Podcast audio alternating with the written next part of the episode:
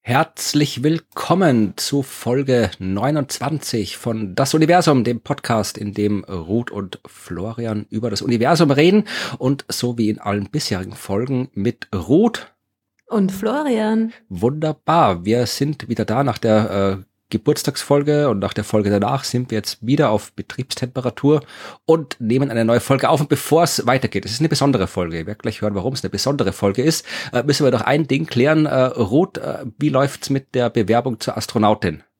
Ja, alles abgeschickt. Alles. Und zwar souveränst, einen Tag vor der Deadline. Wunderbar. Das müsst ihr euch mal geben. Das ist mir, glaube ich, noch nie in meinem Leben passiert. Ja, na, ist ein guter Anfänger, aber Ich war ganz überrascht. Ich war einfach fertig. Ich meine, es war nicht so viel Aufwand, ne? Es war nur ein, ein Lebenslauf und ein einseitiges Motivationsschreiben. Ja, aber ähm, Hauptsache abgeschickt. Äh, ja. Das, jetzt dauert es. Jetzt müssen wir warten, bis was zurückkommt. Genau, also ich habe sofort dann ein, ein E-Mail, also nein, sofort nicht, aber ein paar Tage danach eigentlich, äh, ein E-Mail bekommen von äh, Astronaut Recruitment. Es war super, wenn man E-Mails von der ESA bekommt, wo Astronaut Recruitment äh, als Subject draufsteht ähm, dass sie äh, meine, meine Bewerbung dankend erhalten haben. Und also alles auf Plan und genau. wir halten euch auf dem Laufenden, was weiter passiert mit Ruths Weg ins Universum. Und Hoffentlich passiert weiter was. Also wenn ich nicht mal in die, in die Testrunde komme, dann, dann wäre es ein bisschen peinlich. Aber schauen ja. wir mal. Schauen wir mal. Ja, ich habe gesagt, das ist eine besondere Folge und sie ist insofern besonders, weil wir nicht allein sind. Ja, wir sind nicht allein im Universum. Äh, wir Lass sind, mich raten, Aliens? Nein, keine Aliens, aber wir haben das erste Mal in der Geschichte des Universums haben wir einen Gast und dieser Gast ist Kai. Hallo Kai. Hallo Florian, hallo Ruth. Und äh, Kai ist nicht einfach nur irgendein Kai. Kai äh, ist ein Historiker, der sich mit einem extrem faszinierenden astronomischen Thema sehr ausführlich beschäftigt hat, weswegen wir äh, das zum Anlass genommen haben, mal darüber zu reden.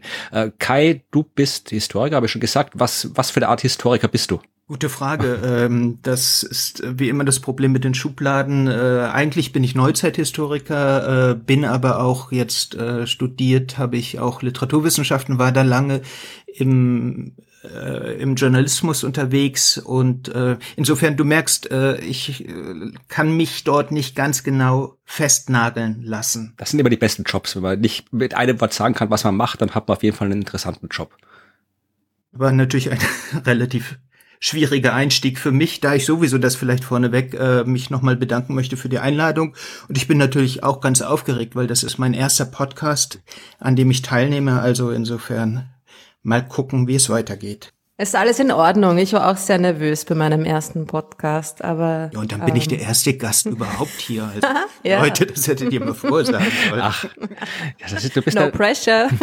Du bist der perfekte ja, Gast, ja, weil äh, du hast äh, schon, äh, du bist nicht nur Historiker, ja, du hast auch Bücher geschrieben und äh, über die reden wir heute. Vor allem über zwei Bücher, aber auch über die anderen. Und äh, die zwei Bücher, die uns aus astronomischer Sicht interessieren, die handeln von der Himmelsscheibe von Nebra. Und ähm, ich weiß nicht, wer in der Hörerschaft äh, die Himmelsscheibe von Nebra kennt. Werde ich auch nicht rauskriegen, weil die können uns nichts sagen. Äh, ich kenne sie, du kennst die Kai, was sind jetzt keine Bücher darüber geschrieben. Äh, Ruth, was weißt, hast du schon von der Himmelsscheibe von Nebra gehört? Ja, natürlich. Wunderbar. Hast du schon gesehen? Also ich, ich glaube, ah, live meinst du? Also ja. Bilder habe ich davon natürlich gesehen, aber in echt so richtig live habe ich sie nicht gesehen. Nein. Dann, äh, bevor wir dazu kommen, warum Kai uns was über die Himmelsscheibe von Nebra erzählen kann, äh, erzählt uns vielleicht Kai, wenn das nett ist, kurz, kann man kurz zusammenfassen, was die Himmelsscheibe von Nebra ist, so in ein paar Sätzen? Oder ist das zu, ist das schon wieder, ist das schon zu, zu, zu viel verlangt für so ein außergewöhnliches Ding? Nein, natürlich nicht. Ähm also die Himmelsscheibe von Nebra ist also so der offizielle Titel ist, dass man sagt, sie ist die älteste konkrete Darstellung des Himmels äh, weltweit, die wir bisher gefunden haben. Sie ist äh, 3800 Jahre alt, äh, vor 3600 Jahren in der Erde deponiert worden, stammt also aus der frühen Bronzezeit. Ähm, sie zeigt einen Blick in den Nachthimmel vermutlich auf äh, total realistische Weise, weil sonst astronomische äh, Abbildungen äh, aus der Antike oder aus der Frühzeit sind ja eigentlich alle mythologischer Natur. Die Himmelscheibe von Nebra ist aufgenommen worden ins UNESCO Welterbe. Programm und äh, ist ja mittlerweile auch in der Popkultur äh, angelangt, weil äh, Jan Böhmermann hat ja vor zwei, drei Wochen fest und flauschig die Himmelscheibe gedisst oh, und gemeint, also das würde ihm langsam auf den Geist gehen, was da für ein Primborium um die Himmelscheibe gemacht würde, weil so aufregend könnte es ja gar nicht gewesen sein, äh, sonst hätten die äh, Steinzeitler die Himmelscheibe doch gar nicht in der Erde vergraben. Ich muss zugeben, ich, ich höre den Fest und flauschig Podcast, ich kenne natürlich, aber ich, ich höre ihn eigentlich nicht. Ich, vielleicht muss ich das mal nachhören. Ich meine, wir sind zu klein, um Jan Böhmermann hier irgendwie äh, was zu, zurückzugeben, aber na Moment mal. Na ja, ja deshalb, also wir, wir haben ihm natürlich sofort unser Buch schicken lassen. Dann haben wir übers Museum, äh, zu dem wir kommen wir auch gleich, noch sofort reagieren lassen, dass die Himmelscheibe natürlich arg getroffen war über diese Sache, dass sie jetzt auch plötzlich viel älter gemacht wurde, als sie ist. Also Steinzeit, nein, sie ist Bronzezeit, also mhm. nochmal mindestens 2000 Jahre jünger. Und Jan Böhmermann hat sich dann tatsächlich im nächsten Podcast entschuldigt und auch die Einladung angenommen. Und er kommt jetzt auch nach Halle, wo ja jetzt gerade eine große Ausstellung um die Himmelscheibe und den ganzen Kosmos um sie herum stattfindet und will die Himmelscheibenausstellung besuchen. Das ist doch, gut, dann, dann, dann bin ich schon wieder nicht mehr böse auf ihn. Aber ähm, vielleicht, ja, du kannst ja, wenn du dann auch dort bist, du triffst, dann, dann bewirb gleich mal hier, dass du hier in, in dem Podcast Klar. warst und damit wir ein bisschen was von Böhmermanns Ruhm abkriegen hier im Universum. Aber ja, also du hast schon erwähnt, äh, es gibt äh, es gibt das Buch neues und ähm, der Ausstellung und ähm, jede Menge Sachen um die Himmelschwebe, weil sie, und das kann ich äh, bestätigen, ich bin zwar kein Archäologe und auch kein Wissenschaftshistoriker, aber die Himmelsscheibe hat jedes Primborium verdient, das man um sie anstellen kann. Ja, das ist wirklich ein absolut einzigartig faszinierendes Objekt. Aber wir müssen noch kurz erklären für die Hörerschaft, warum du, der du dich anfangs als Neuzeithistoriker vorgestellt hast, warum du hier äh, gleich zwei Bücher geschrieben hast über die Himmelscheibe von Nebra, die ja tatsächlich nicht unbedingt aus der Neuzeit stammt, sondern schon ein bisschen älter ist. Also wie, wie, wie kommt ein Historiker, der im Journalismus dann auch später arbeitet, dazu, sich äh, mit der Himmelscheibe von Nebra auf diese äh, extrem äh, umfangreiche Art zu beschäftigen, wie du es gemacht hast? Ja, jetzt muss ich etwas ausholen. Also wie gesagt, ich äh, nach dem Studium war ich eigentlich auf der klassisch akademischen Karriere, war wissenschaftlicher Mitarbeiter in einem Forschungsprojekt, habe dann festgestellt, dass mich eigentlich zu viele äh, Dinge interessieren, äh, als dass ich mich eben auf eine Sache festlegen möchte. Bin dann eben nebenbei in den Journalismus äh, abgedriftet, äh, habe für die Zeit geschrieben, für die FAZ, für Brand 1, Geo äh, in verschiedenen Redaktionen gearbeitet und äh, war dort vor allem in den Bereichen Archäologie, Religion, Evolutionsbiologie, aber auch Geschichte tätig als Wissenschaftsjournalist.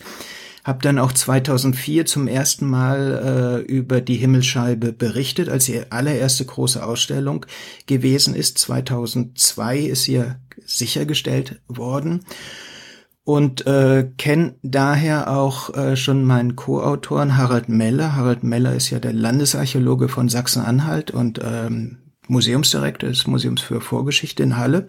Und Harald hat ja damals äh, in einer krimireifen Aktion äh, als Undercover-Agent sozusagen die Himmelscheibe äh, in Kooperation mit der Schweizer Polizei aus Hehlerkreisen gerettet. Und das war ja eine Riesengeschichte. Äh, und seitdem war ich eigentlich immer in Kontakt mit Harald Meller und habe auch oft für die Zeit äh, und andere Medien über äh, die Himmelscheibe berichtet. Als ich dann vor sieben, acht Jahren äh, begonnen habe, äh, nur noch Bücher zu schreiben und Harald äh, davon hörte, meinte komm, dann lass uns doch zusammen das Buch über die Himmelscheibe machen. Und das ist quasi dann mein Weg dazu. Also ich begleite diese Forschung eben auch schon seit 17 Jahren. Ich bin immer schockiert, wie lang das schon ist. Und eben das Entscheidendere ist natürlich, dass mein Co-Autor Harald Meller ist, der äh, die Himmelscheibe eben nicht nur äh, damals sichergestellt hat, sondern die Forschung, die jetzt mittlerweile fast 20 Jahre andauern, koordiniert und auch ein, ein, ein ähm, riesiges Forschernetzwerk, an dem Forscher und Forscherinnen aus der ganzen Welt beteiligt sind, dirigiert. Und, und insofern sind die Bücher, äh, die wir machen, äh, Berichte, Einblicke aus erster Hand. Ja, also das kurz zu äh, erwähnen, das Buch, also das erste Buch, äh, das du mit Harald Meller geschrieben hast, das heißt Die Himmelsscheibe von Nebra, der Schlüssel zu einer untergegangenen Kultur im Herzen Europas. Und äh, das ist wirklich, ich kann es wirklich nur extremst empfehlen. Es ist ein absolut spannendes, faszinierendes Buch, weil ich habe die, die Himmelsscheibe ja auch schon vorher gekannt. Ich habe lange Zeit in Jena gewohnt, was nicht weit weg ist von Nebra, wo die Scheibe gefunden wurde. Ich war oft in der Aachen Nebra, diesem speziellen Museum, das eigens für die Himmelsscheibe gebaut wurde oder für die äh, Erkenntnisse über die Himmelsscheibe. Die Himmelsscheibe selbst liegt in Halle im Landesmuseum. Aber auch da, sowohl Halle als auch Nebra kann ich nur empfehlen. Fahrt dorthin, schaut euch das an.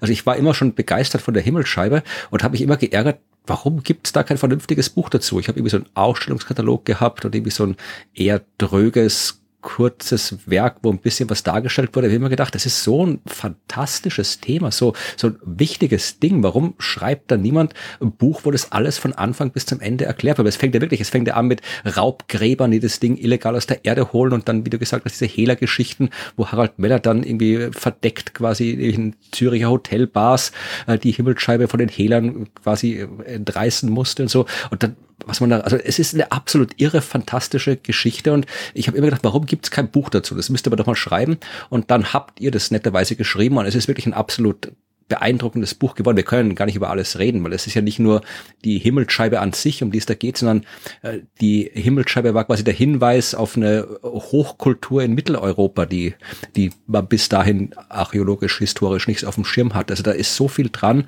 Absolut tolles Buch. Und äh, ich fand es halt faszinierend, was dieses eine Ding uns für einen Blick in die Vergangenheit liefern kann. Ich weiß nicht, ob das ist jetzt mein Blick als Astronom und Laie, ich weiß nicht, wie es äh, Ruth, äh, also das Laien sicher in Hinsicht auf die Archäologie, ich weiß nicht, wie Ruths Beziehung zur Himmelscheibe ist, aber äh, mich wird dann auch, wird mich auch interessieren und mich interessiert, wie du als Historiker, also ob du diese, diese Aufgabe der Beschäftigung mit der Himmelscheibe jetzt eher als Journalist angegangen bist oder eher als Historiker? Und wenn ja, wie quasi der deine, die, die historische Sicht mit der archäologischen Sicht von Meller zusammen funktioniert hat? Ich beschreibe mich eigentlich immer eher jetzt als Kulturwissenschaftler. Ähm, das Besondere, auch meine andere Zusammenarbeit, mein anderer Co-Autor ist ja, vielleicht muss man das jetzt erklären, Karel van Schaik, das ist der ehemalige Direktor des Anthropologischen Instituts der Universität Zürich. Äh, mit dem hatte ich ja die Bibel aus einer evolutionären Perspektive gelesen. Und äh, das, was mich umtreibt, ist eigentlich immer die Frage, was ist der Mensch? Und äh, insofern bin ich seit Jahren oder mittlerweile Jahrzehnten an dieser Schnittstelle unterwegs zwischen Evolution, Evolutionsgeschichte, Vorgeschichte und, und frühe Geschichte. Also dieser Übergang auch vom äh, Jäger-Sammler-Dasein äh, zum Sesshaftwerden, zu den ersten Landwirten, zum Entstehen von Herrschaft und von Arm und Reich. Und diese Prozesse interessieren mich eigentlich und faszinieren mich äh, total. Und äh, dafür ist äh, für mich persönlich eben die Himmelscheibe wichtig, weil wir ja glauben, nachweisen zu können, dass äh, sie Hinweise liefert auf das Entstehen einer staatenähnlichen Gesellschaft äh, im, im Herzen Europas zu einer Zeit, in der man das äh, gar nicht gedacht hat. Also insofern geht es für mich immer darum, äh, um, um die Frage, äh, wie, wie Menschen ihre Gesellschaften organisieren, wie aber auch so etwas ganz Neues entstehen kann wie Herrschaft, was ja äh, völlig ungewöhnlich ist. 99 Prozent, 98 Prozent der Menschheitsgeschichte haben wir in egalitären Verhältnissen gelebt. Und da ist eben die Himmelscheibe so wie du es schön beschrieben hast, dieses, sie ist ein Schlüssel zu einer unbekannten Welt. Es ist, ich, mein Bild ist oft, ich sag wie eine Flaschenpost. Man geht am Strand entlang und entdeckt plötzlich eine Flaschenpost und denkt, kann das wahr sein? Was ist das? Und, und dann fängt man das an zu entziffern und, und staunt und glaubt nicht, was dort steht und wundert sich und, und äh, stellt weitere Forschungen an und es wird, es wird wirklich wie eine immer größere Welt, die dort auf poppt und und und äh, man ist man staunt, man überprüft viele Sachen, aber es fügt sich alles zueinander. Und und das ist natürlich das, was mich fasziniert, journalistisch natürlich auch, weil wie du sagst, es ist ein wunderbares Thema und und das ist das zweite, was mich extrem an der Himmelscheibe fasziniert dass die Leute alle von ihr begeistert sind. Also sie sind, sie spricht sie total an, äh, eben auf einer rein ästhetischen Sache, äh, äh, Ebene, auf manche auch auf einer spirituellen Ebene, andere eben Astronomen, weil, weil diese Kalenderregel, die dort verschlüsselt ist, relativ rational äh, rüberkommt und, und diese vielen Dimensionen und, und, und dieses Faszination, Faszinosum, dieses Rätsel, das ist ganz wunderbar. Aber ich bin natürlich auch neugierig, was Ruth eigentlich zur Himmelscheibe sagt. Ja, vor allem, ob du sie im planetarischen Kontext, weil Ruth, du hast ja dein, dein mobiles Planetarium, äh, da kann man ja mit der Himmelscheibe auch viel anstellen. Also hast du die irgendwie schon mal benutzt für deine Planetarium-Shows? Nein, überhaupt nicht.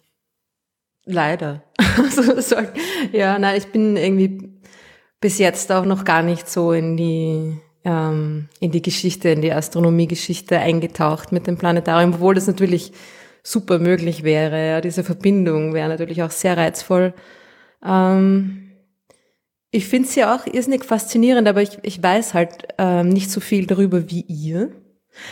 Was ich mich immer gefragt habe, in, in dem Zusammenhang, die, die Darstellung von den Plejaden fand ich sehr faszinierend, dass es einfach, ähm, dass es einfach nicht wirklich so aussieht wie die Plejaden, obwohl äh, Kai, du ja auch gesagt hast, dass es irgendwie so eine der ersten Darstellungen des Himmels äh, so ist, wie er wirklich ist, ne? also nicht mythologisch, sondern sondern quasi real.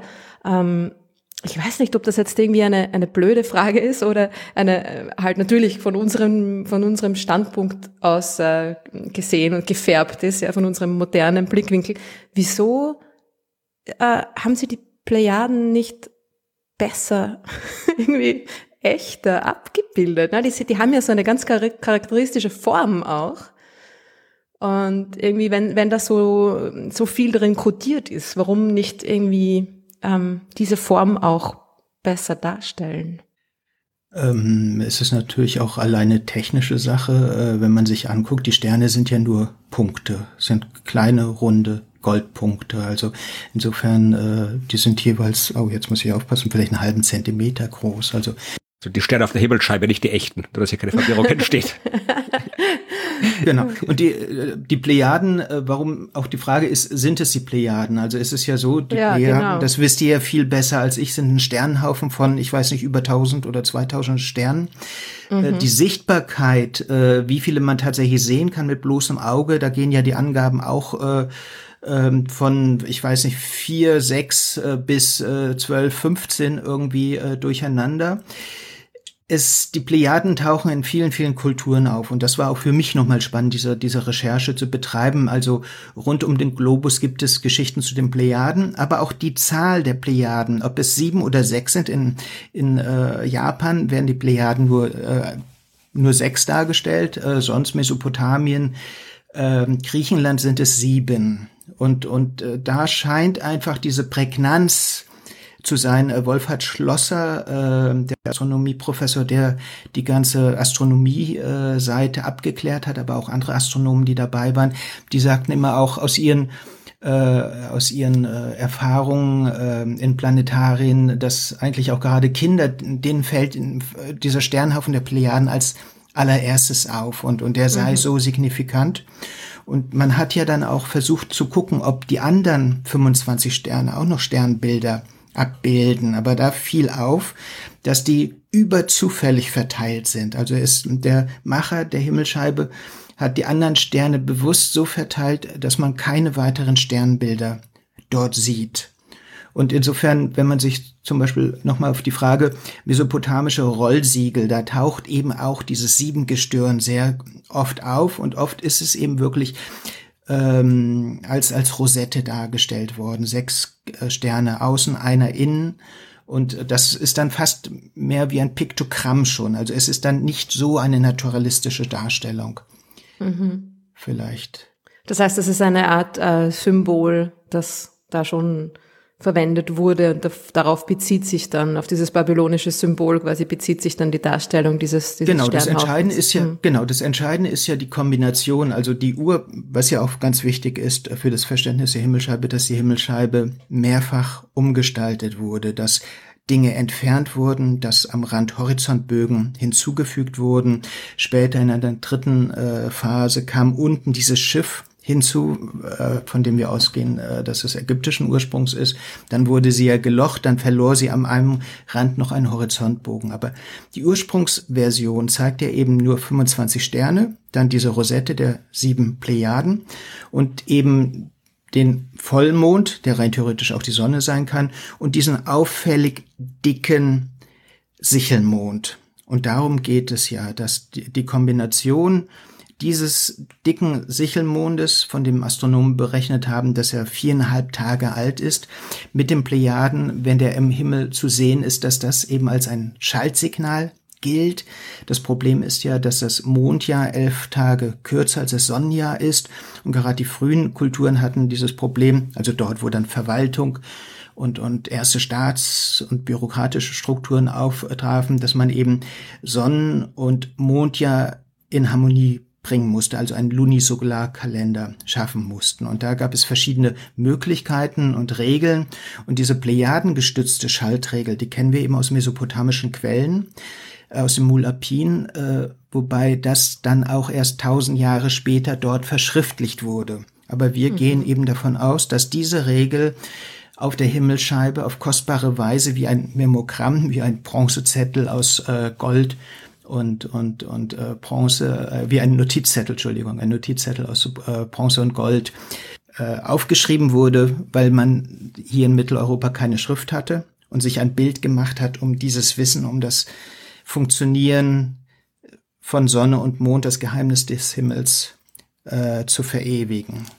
Das ist ja auch so ein Ding, äh, wo du uns noch ein bisschen was erklären kannst, weil das auch ein recht interessantes Thema ist. Weil wenn ich jetzt also aus meiner modernen Sicht, ja, denke ich mir, okay, die haben vielleicht keine Schrift gehabt, aber wenn man einfach jetzt nur die Information äh, aufbewahren will, so wenn der Mond so dick ist, so ausschaut und da gerade so auf dem Plejaden steht, dann muss ich äh, Schalttage einführen, damit das Jahr funktioniert, vereinfacht gesagt. Ja, wenn es mir nur um diese Information geht, die Kaido auch in den Stein ritzen oder sonst irgendwas, ja. Also wieso baue ich da so ein extrem kostbares Objekt? Weil ihr habt ja in dem Buch auch genau beschrieben, äh, wie aufwendig das war, aus welchen entfernten Gegenden die Metalle, das Gold, die Legierungen kamen dafür. Also das ist ja wirklich, das war ja nichts, was man mal eben so gebaut hat, sondern das war ja wirklich ein, ein extrem, für die damalige Zeit heute sowieso, aber damals auch ein extrem wertvolles Objekt. Also diese Verbindung zwischen rein reiner, sagen wir mal, naturwissenschaftlicher Information und etwas anderem, weil die Himmelsscheibe ist ja deutlich mehr als nur naturwissenschaftliche Information. Es ist jetzt nicht einfach nur, ja, so war halt früher Astronomie, sondern das war ja früher komplett anders, der Bezug zum Himmel. Also was, wie hat man die Himmelsscheibe damals gesehen? Weil es kann ja nicht nur der Notizzettel gewesen sein, weil das hätte man ja auch anders vermutlich hinbekommen. Äh, ja, ganz, ganz wichtiger Punkt. Ähm, eben, es ist ähm, dieses Wissen, was auch immer es sein mag, ist auf sehr, sehr kostbare Art und Weise dauerhaft gemacht worden, sagen wir es so. Ähm, die erste Deutung war ja, dass ähm, die Kombination Vollmond und Plejaden und Sichelmond Plejaden äh, am Abend beziehungsweise Morgenhimmel äh, im, im Frühjahr und im Herbst quasi Anfang und Ende des bäuerlichen Jahres anzeigen. Das kennt man auch aus, aus äh, Hesiod-Texten und aus Bauernregeln und dergleichen mehr. Also das war ja die erste Deutung, dass man sagte, okay, äh, hier ist eben wirklich äh, Anfang und Ende des bäuerlichen Jahres wird dort gezeigt. Aber da stellt sich natürlich die Frage, warum wir wissen, was jeder Bauer hatte, äh, was ja auch in den äh, vorherigen Ringheiligtümern, in diesen Kreisgrabenanlagen schon äh, nachweisbar ist, warum braucht man, äh, warum muss man das auf so kostbare und aufwendige Art und Weise und auch einzigartige Art und Weise, weil diese Techniken kennen wir sonst aus dieser Zeit nicht in Mitteleuropa, warum muss man das so äh, verschlüsseln? Äh, das heißt, es muss besonderes Wissen sein.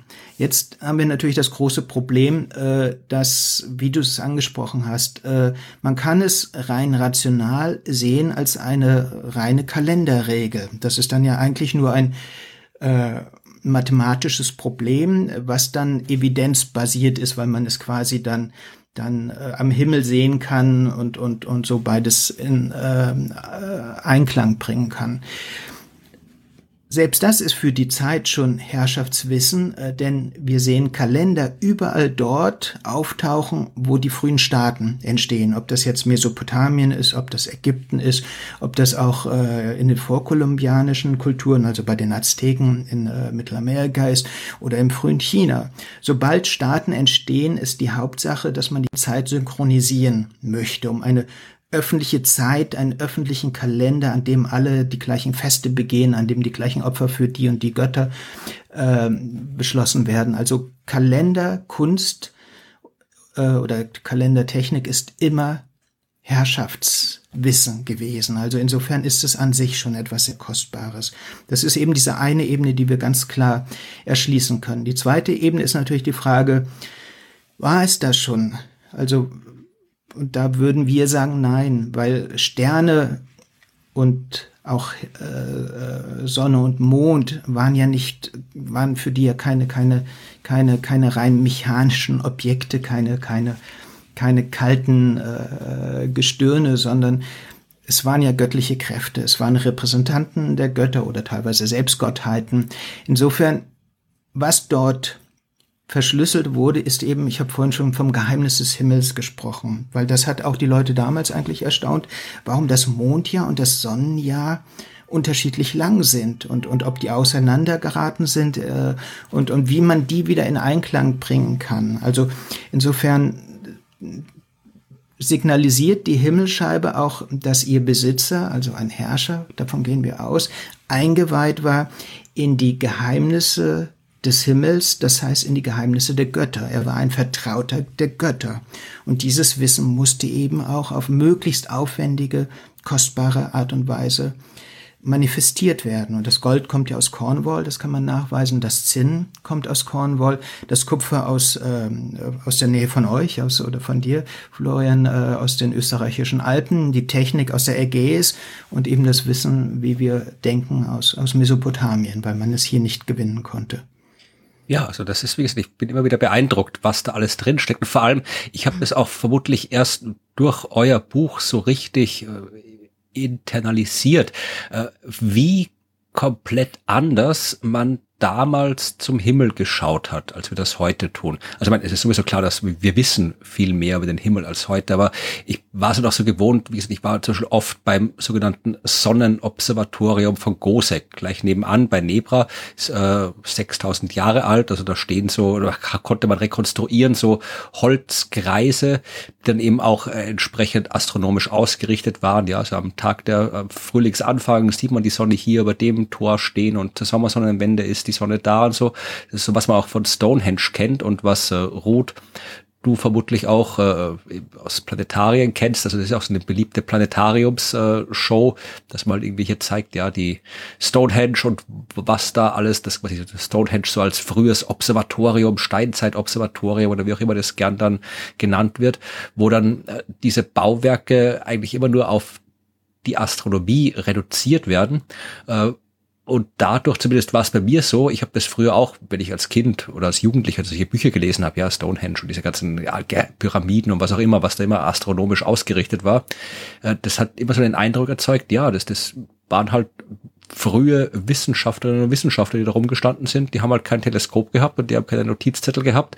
Also haben sie sich halt irgendwie Holzpflöcke oder Steine in die Gegend gestellt, um ihre Forschung zu machen. Aber das kann man ja so überhaupt nicht sehen. Also diese, dieses, das waren ja keine Observatorien, das waren ja völlig andere Orte und der Blick zum Himmel hat zwar etwas geliefert, was wir heute als wissenschaftliche Daten interpretieren können, also Schaltregeln, Bewegungen vom Planeten, Zyklen und so weiter, aber das war ja nicht das, was Wissenschaft ist. Also ähm, vielleicht kannst du Kai das auch noch mal ein bisschen zusammenfassen, wie tatsächlich äh, die Menschen damals zum Himmel geschaut haben und wie sehr sich das unterscheidet von dem, was wir da jetzt aus moderner Sicht an wissenschaftlichen Daten rausholen.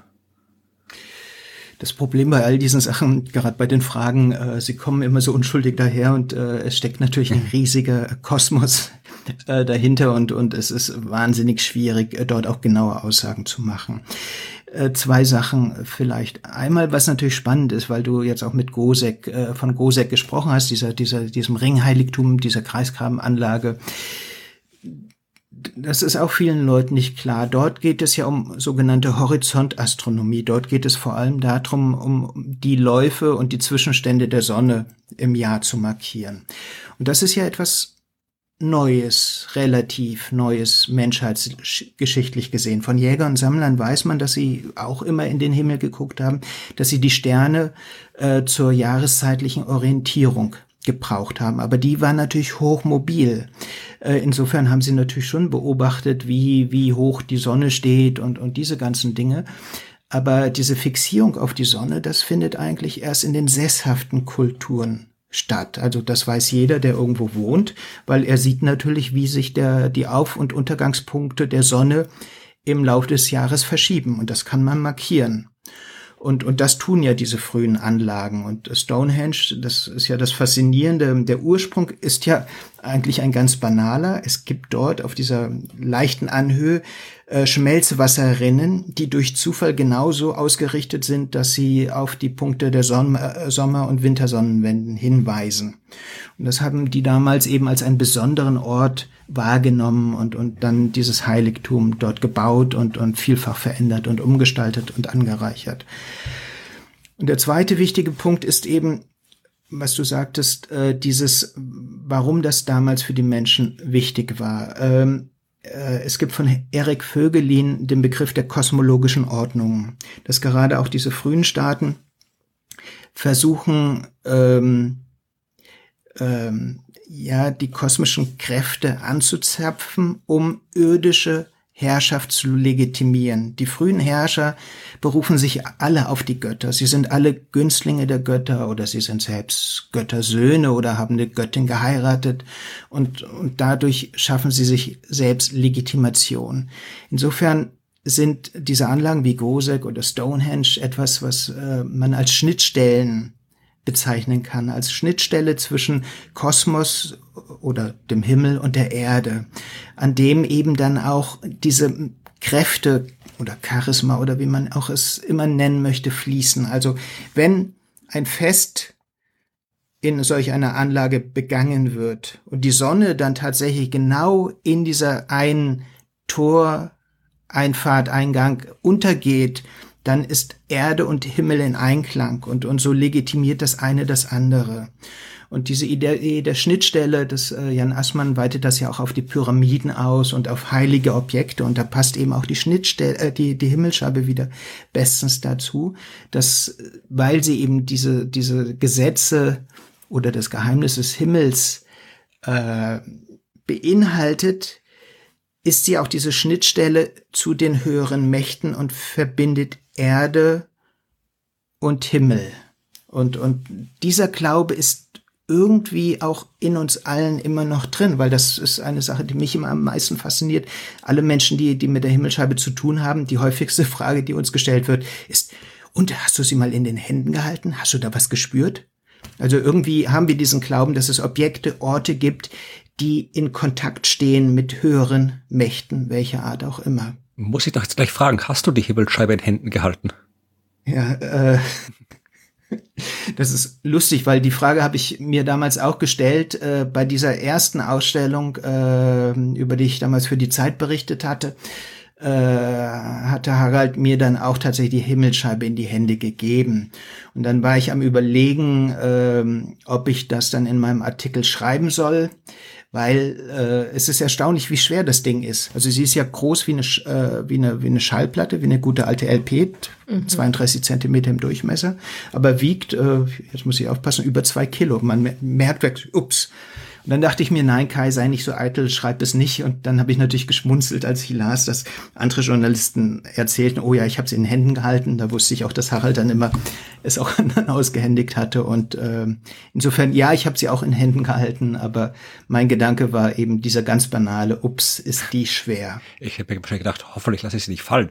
Aber ich saß, glaube ich, und Harald hat einen wunderbar stabilen äh, äh, Eichenschreibtisch. Also das wäre Und ist es, ich hatte noch eine Frage ja, zum, ja. Äh, zu, zur Darstellung, also was jetzt, wie, wie man diese Scheibe verwendet hat, weil was mich auch, äh, was für mich heraussticht, ist, dass sie einfach ähm, rund ist, wie, wie mein Planetariumsprogramm auf dem Bildschirm. Also dass quasi diese, diese Darstellung, diese moderne Darstellung des Himmels ähm, im 360 Grad äh, Modus, diese Projektion, dass das ja wahrscheinlich auch irgendwie was Besonderes war für die damalige Zeit, oder? Ja, das ist äh, natürlich auch gut, äh, weil das die Gelegenheit gibt, nochmal äh, darauf hinzuweisen, dass das neue Buch, äh, das jetzt ja herausgekommen ist von Harald und mir, äh, der Griff nach den Sternen, wo wir eben nochmal versuchen, jetzt äh, im ersten Buch haben wir die Erforschung und die Kultur selbst vorgestellt und jetzt in dem neuen Buch äh, verorten wir das Ganze noch viel mehr in diesen ganzen anderen Kulturen der Zeit. Also machen die Verbindung nach Stonehenge, nach Mykene, ins alte Ägypten, nach Mesopotamien, nach Skandinavien.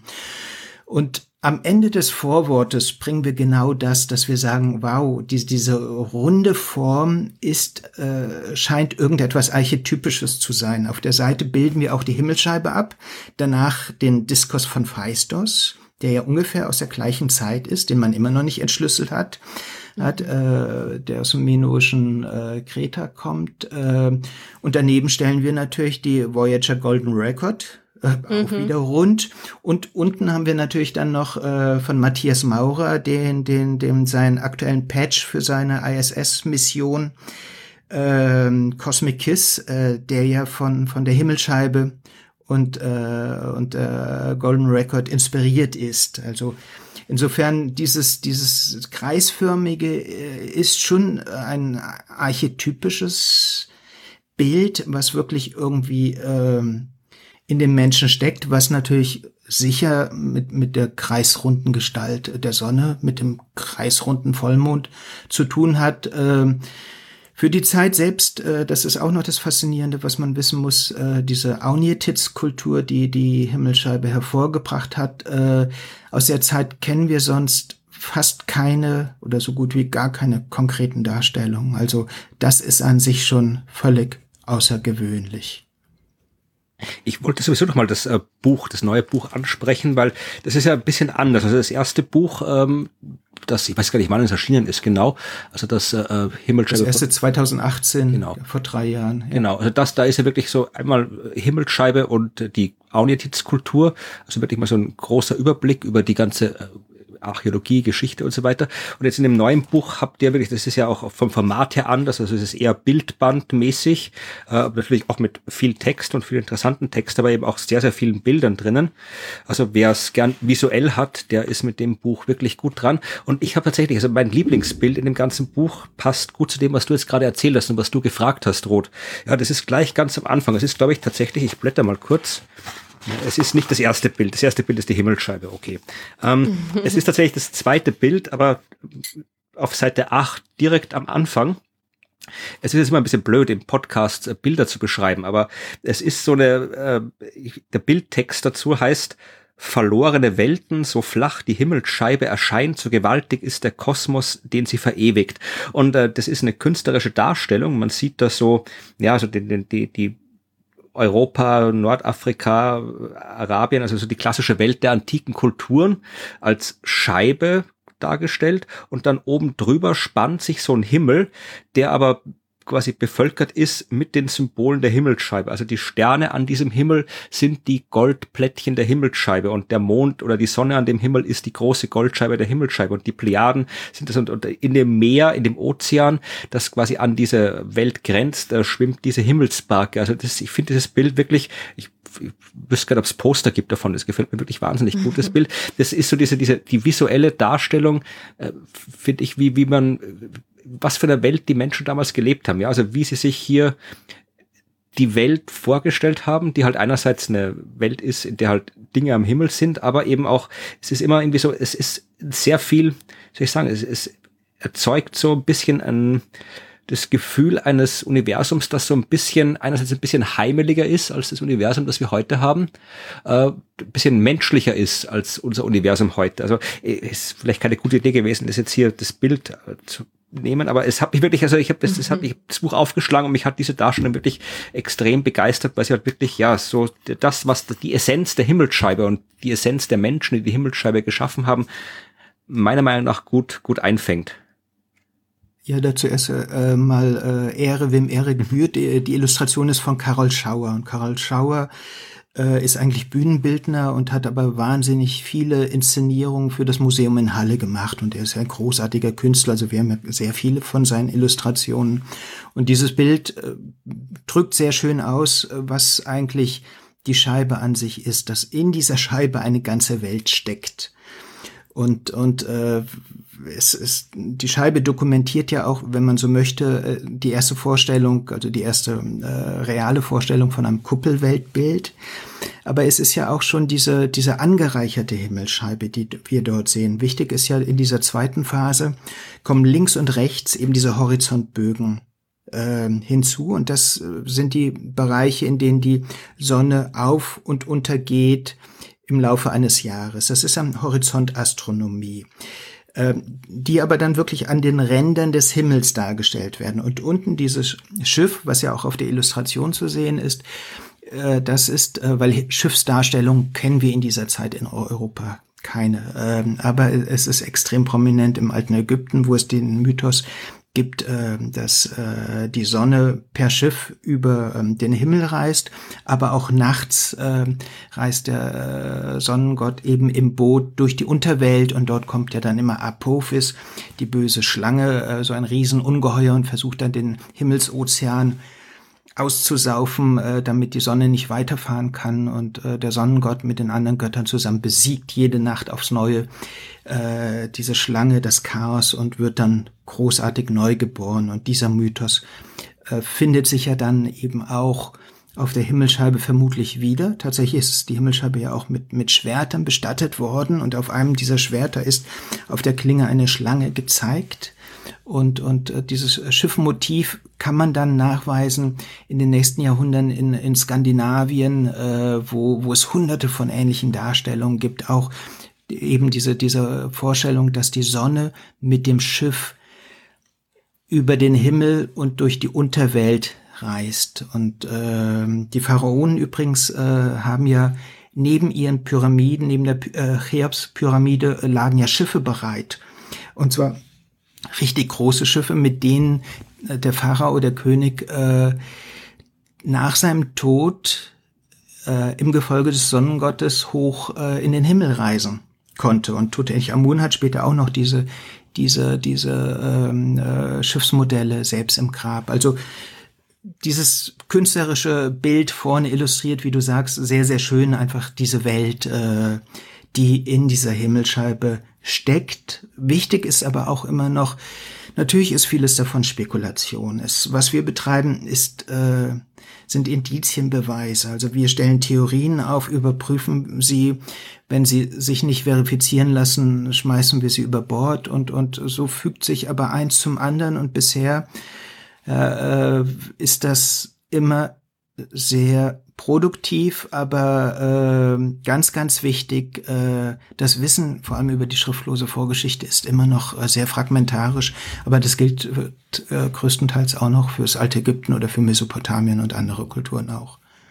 Apropos Vorgeschichte, das ist, da würde ich jetzt nochmal kurz Ruth gern fragen. Äh, du erzählst ja vielen Menschen Geschichten über den Himmel, vor allem vielen Kindern, äh, und die stellen dir auch Fragen. Ist die Geschichte, was, was die Kinder wissen wollen. Also nicht, dass die jetzt kommen und hier dich über die Auenjetitz-Kultur oder sowas fragen, ja, das wahrscheinlich eher nicht. Aber äh, Fragen, die irgendwie, äh, wie es woher man das weiß oder wie die Menschen früher das gesehen haben. Also kommt bei dem, was du machst, irgendwie geht's da nur um die Faszination an sich am Himmel oder, oder taucht die Geschichte auf? Also ist das Interesse an der Geschichte schon, ist das nur was, was quasi dann irgendwann im Erwachsenenalter mal kommt oder machen sich die Kinder da auch schon Gedanken drüber? Weil du zeigst ihnen im Prinzip auch äh, eine, du machst, du hast ja auch eine Schnittstelle zwischen Kosmos und Erde quasi mit deinem Planetarium. Ja, also die Geschichte an sich kommt jetzt nicht so vor. Was sehr wohl vorkommt und fast, also fast immer vorkommt, ist dieses, warum weiß man das? Woher weiß man das?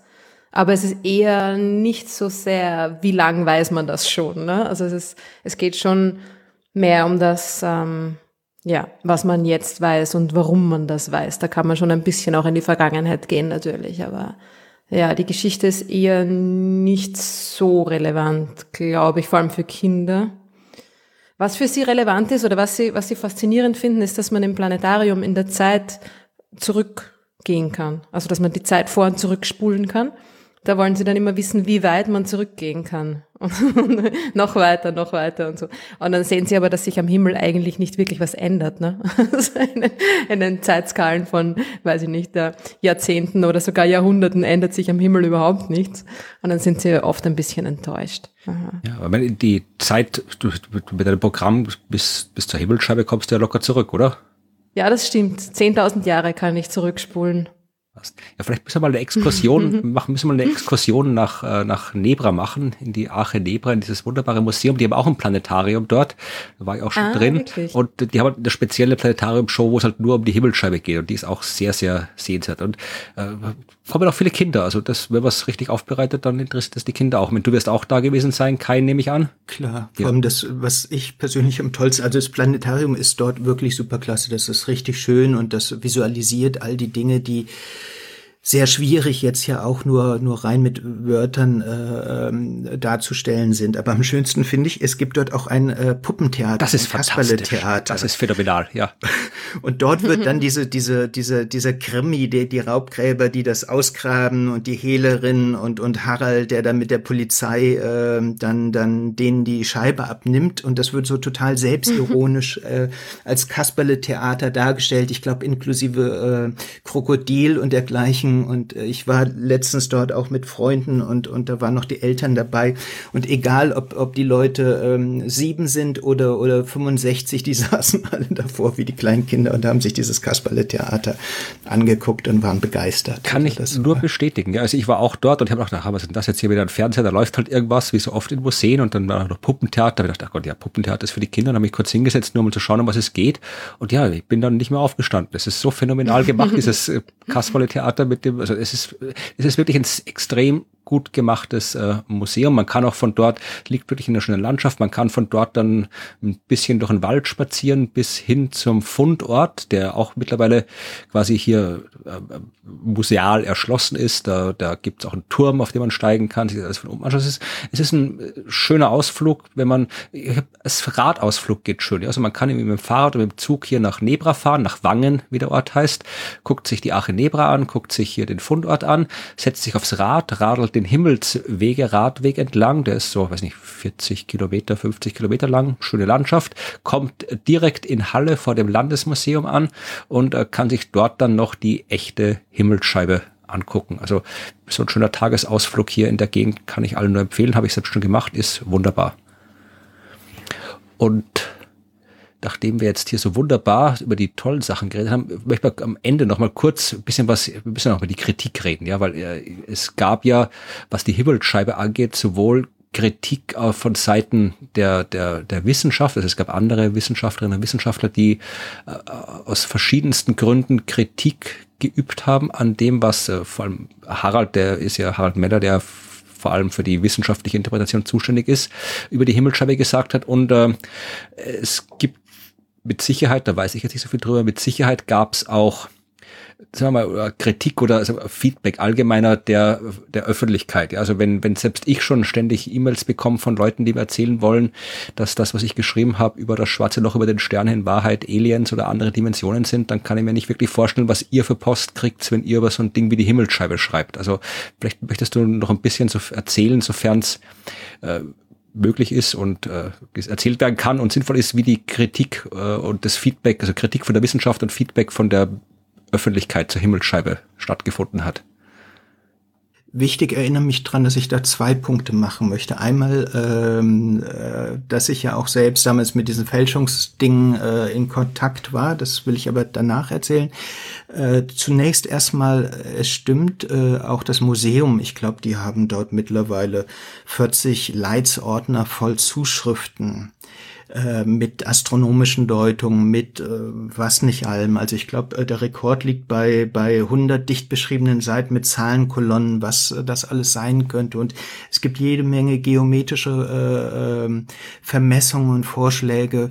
Und all diese Dinge werden tatsächlich auch dort geprüft. Also man guckt sich die Sachen an. Manches kann man direkt äh, aussortieren, also die Geschichte mit Zeitmaschine und und was es da auch alles gibt, das ist ja auch immer äh, relativ lustig. Äh, aber ansonsten astronomische Dinge werden dort auch ast dann Astronomen äh, vorgelegt und und äh, die werden überprüft. Also man ist äh, dort extrem offen für neue äh, Deutungsvorschläge und das wird auch diskutiert. Also es gibt ja auch mittlerweile eine halbe Bibliothek an, an Aufsätzen und, und den Tagungen dazu. Und, und, und da gibt es eine sehr, sehr große Offenheit. Und das ist aber auch das Faszinierende, dass jeder, der, was ich vorhin meinte, dass jeder, der mit der Himmelscheibe zu tun hat, anfängt zu rätseln, was könnte es sein. Und, und es gibt auch viele Menschen, die die Himmelscheibe nachgebaut haben, natürlich auch nachgebacken als Torte und dergleichen, aber die sie wirklich auch richtig nachgebaut haben und die hölzerne Mechaniken entworfen haben in die die Himmelscheibe vielleicht früher eingepasst war, weil am Rand hat sie ja diese 39 Löcher.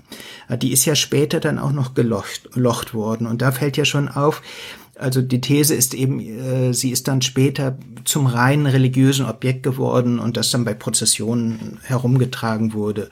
Da stellt sich aber die Frage, warum denn diese 39 Löcher? Also zum, zum Befestigen hätten vielleicht auch 10 oder 12 gereicht. Also und, und insofern gibt es auch diese Vermutung, ob es vielleicht ein Steckkalender am Rand war, weil 39 ist natürlich sehr dicht an 40, die Plejaden äh, sind ja in bestimmten Regionen auch für 40 Tage nicht sichtbar und, und solche Sachen. Also es gibt ja, es, sie ist ja ein einziges Rätsel und diese Rätseleien äh, faszinieren die Menschen und gehen immer weiter. Und wir machen ja auch nichts anderes letztlich. Also wir rätseln ja auch, äh, haben den Vorteil, dass wir das dann äh, auf der Basis der ganzen Forschungssachen äh, leisten können. Äh, die andere Sache, dass es natürlich äh, immer Verdachtsmomente, andere Sichtweisen gibt, das ist ganz normal. Alle großen Funde von Tut äh, Tutanchamun bis, bis zu Ötzi sind angezweifelt worden, also oder als Fälschung. Bei Ötzi hieß es, dass eine ägyptische Mumie, die jemand da hochgelegt hätte und, und dergleichen mehr. Bei mir war es ja auch damals lustig. Ich hatte ja, wie gesagt, äh, 2004, als die erste große Himmelscheibenausstellung war, war ich für die Zeit da, habe einen großen, großen Artikel gemacht und ähm, eine Woche später klingelte bei mir in der Redaktion das äh, Telefon und am Apparat war ein äh, Professor für Bronzezeit und er meinte, Herr Michel, oh, das war ein wunderbarer äh, Artikel, den Sie da geschrieben haben ähm, über die Himmelscheibe. Aber wissen Sie, dass das eine Fälschung ist? Und äh, woraufhin ich dann erstmal mit ihm gesprochen habe, dann habe ich kurz recherchiert, habe festgestellt, äh, dass er eine, also ein äh, angesehener Bronzezeitexperte ist, habe das mit der Redaktion besprochen, bin zu ihm gefahren, habe äh, seinen Argumenten äh, gelauscht, äh, bin dann zu, war eigentlich bei allen führenden Bronzezeitlern in Deutschland, habe mit denen allen damals drüber gesprochen und habe dann ganz zum Schluss eben Halle und Harald Meller äh, angerufen gesagt, hallo, ich bin hier an der Geschichte dran, dass Himmelscheibe eine Fälschung ist woraufhin dann Harald auch sofort nach Berlin kam und wir dann all diese Dinge nochmal äh, durchdiskutiert haben. Und ähm, da war schon klar, dass diese Fälschungsvorwürfe nicht haltbar sind, weil, weil der Kollege es nur an Fotos begutachtet hat. Spannende Fragen sind ja auch, die Himmelscheibe war vorher eine ganze Zeit in äh, illegal unterwegs. Sie war ist diversen Museum zum Kauf angeboten worden, obwohl sie aus Sachsen-Anhalt stammte und da laut Schatzregal eben auch dem Land gehört und und da sind vorher Gutachten äh, angefertigt worden und und das ist ein immenser Dunstkreis, äh, der dort stattfindet. Äh, jetzt gab es ja wieder äh, die die also die Fälschungsvorwürfe sind längst entkräftet, wenn man sich auch ansieht äh, die Zusammensetzung des Goldes, ähm, die, die Veränderung der Himmelscheibe, wie das auch wieder mit unterschiedlichen Goldarten korrespondiert und so weiter und so fort. Also diese Fälschungssachen sind völlig vom Tisch. Also, dass sie echt ist, ist ganz klar, äh, es gibt eben noch einige Leute, die meinen, es gäbe jetzt keine absolute Sicherheit, weil eben das Problem ist, sie ist aus keiner gesicherten Grabung gefunden worden, sondern eben von illegalen Sondengängern und, und äh, die könnten ja alles erzählen und so weiter. Aber auch da ist eben wissenschaftsmäßig eigentlich alles äh, gemacht worden, was man untersuchen konnte, bis Bogenproben und, und dergleichen mehr. Und ähm, insofern die, die große, große Community äh, ist eigentlich einhellig der Meinung, dass, dass äh, all dieses Ganze äh, bronzezeitlich ist und, und diese Thesen haltbar sind. Äh, und ähm, ansonsten, das ist Forschung. Also wie ich vorhin schon sagte, wir arbeiten auch mit Hypothesen. Wenn sich äh, starke Gegenargumente zeigen, äh, äh, dass dies oder jenes nicht so sein könnte, dann, dann werden Dinge revidiert. Aber insofern äh, ist es eben wichtig, äh, es ist eine offene Diskussion und alle sind eingeladen, sich daran zu beteiligen. Also und in Halle ist man eben auch sehr, sehr offen für alles, was da kommt. Das sind doch schon Worte, dann beteiligt euch doch, ja, wenn ihr vielleicht herausgefunden habt, wie die Himmelsscheibe wirklich funktioniert, dann schreibt doch, schreibt uns zuerst und dann schreibt dem Museum in Halle, damit wir dann noch die Nachricht verkünden können. Ja, wir könnten vermutlich noch ewig über die Himmelsscheibe reden. Da gibt es auch so tausend Fragen. Willst ja. du doch was ganz dringend speziell wissen, Ruth? Na, ich habe immer nur so blöde Fragen. Also, ja, Nein, ist super. was mich auch irgendwie fasziniert, ist die ähm, also was für mich zumindest wie eine gewisse Asymmetrie aussieht. Ich denke mir, da hat jemand wirklich, wirklich vorsichtig gearbeitet mit extrem wertvollen Materialien und äh, extrem wertvollem Wissen auch. Und irgendwie ist es so, jetzt wenn man sie sich ansieht, ne, der, diese Mondsichel ist so ein bisschen schief und, und das Schiff ist auch so ein bisschen nicht ganz in der Mitte und und irgendwie, also hat das alles irgendwie eine Bedeutung oder ist das wirklich einfach nur so entstanden und Zufall? Ich will zuerst mal äh, noch betonen, blöde Fragen sind super. Das ist ganz, ganz wichtig, weil das ist ja auch das Lustige jetzt, wenn man so ein Buch macht. Also ich schreibe ja die Sachen äh, ganz alleine und, und wir diskutieren die Sachen und, und natürlich kenne ich all die wissenschaftlichen Publikationen und Harald und ich sind im ständigen Austausch und äh, diskutieren all das Tage und Nächte lang. Aber wenn man es schreiben muss, wenn man genau auch die Verbindung, wie war dies und was war dort und wie hängt das zusammen, kommt man plötzlich auf ganz naive Fragen, die man sich aus einer rein Forschungsperspektive äh, nicht stellt. Und wie oft gab es dann so Fälle, wo, wo, wo ich dann Harald fragte, ja, wie ist es eigentlich damit? Und, und er sagt, wow, haben wir nie drüber nachgedacht. Und dann hat man mhm. irgendwie das nochmal nachgeforscht und kam zu ganz neuen Sachen. Also das war, so haben wir durch Zufall den, den ältesten Fürstenmord der Weltgeschichte äh, aufdecken können. Aber deshalb, also blöde Fragen gibt es ganz und gar nicht. Ähm, was du schilderst, äh, das trifft völlig zu. Das Spannende ist ja, das hängt auch zum Großteil mit diesen Veränderungen zusammen. Die, die Himmelscheibe ist ja vermutlich so ungefähr 200, 150 bis 200 Jahre im Gebrauch gewesen und mehrfach verändert worden. Also da waren dann auch verschiedene Handwerker beteiligt. Es ist auch äh, nachweisbar, dass Wissen verloren gegangen ist. Also in dieser äh, die erste Veränderung, dann kommen links und rechts die, die ähm, Horizontbögen ran, das ist altes Wissen. Dafür hat der Handwerker, äh, der gar nicht wusste, wie hart ist jetzt die Bronze, hat er auf der Rückseite erstmal seinen Meißel getestet. Der hat so einen Probe ähm, Striche da also reingetrieben, das, das sieht man noch noch. Und äh, dann eben musste er Sterne versetzen, das hat nicht geklappt, dann musste er einen neuen Stern machen, der aber aus anderem Gold ist, was man nachweisen kann, kann. Und und teilweise sind noch die Reste der alten Sterne unter anderen Sachen drunter oder jetzt nachweisbar gewesen. Ähm, und dabei ging, äh, waren dann weniger Sterne drauf als vorher. Und diese 32 hat auch noch etwas mit dieser Kalenderregel zu tun. Da ist also etwas verloren gegangen. Das ist auch spannend, dass eben Geschichte nicht nur ein ständiger Fortschrittsprozess ist, sondern dass tatsächlich auch Wissen verloren ging und manche Sackgassen sind.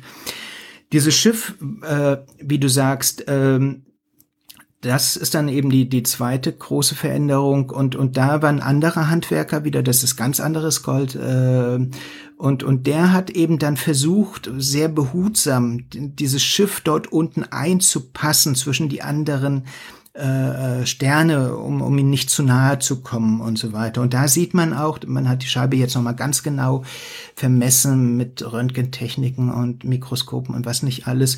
Da konnte man auch sehen, dass bei diesem Schiff, wie du beschrieben hast, da gab es tatsächlich eine Planänderung. Das sollte zuerst äh, anders sein und das ist dann korrigiert worden. Vermutlich eben aus rein ästhetischen Gründen, weil das nicht so gut aussah, wie man es sich gedacht hatte.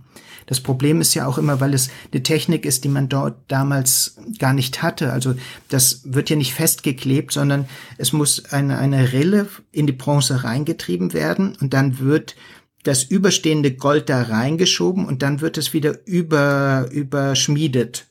Und, und das ist eben schon relativ tricky und dann noch mit diesem Bögen und, und das führt dazu, dass, äh, dass diese Himmelsscheibe eben in sich, wie du sagst, so ein bisschen unfertig, auch der, der Sichelmond, wie du sagst, der, der ist ja auch so ein bisschen ungestaltig. Das war ja auch der Impuls für Ralf Hansen, einen der Astronomen, zu sagen, hey, wenn man nur jetzt einen Sichelmond zeigen wollte, den hätte man doch schön elegant gemacht, aber der ist wirklich so plump, also und so komisch dick, also muss die Dicke wichtig sein. Und dann hat er erstmal nachgeguckt und ja, viereinhalb Tage und kam dann erstmal auf diese ganzen Dinge.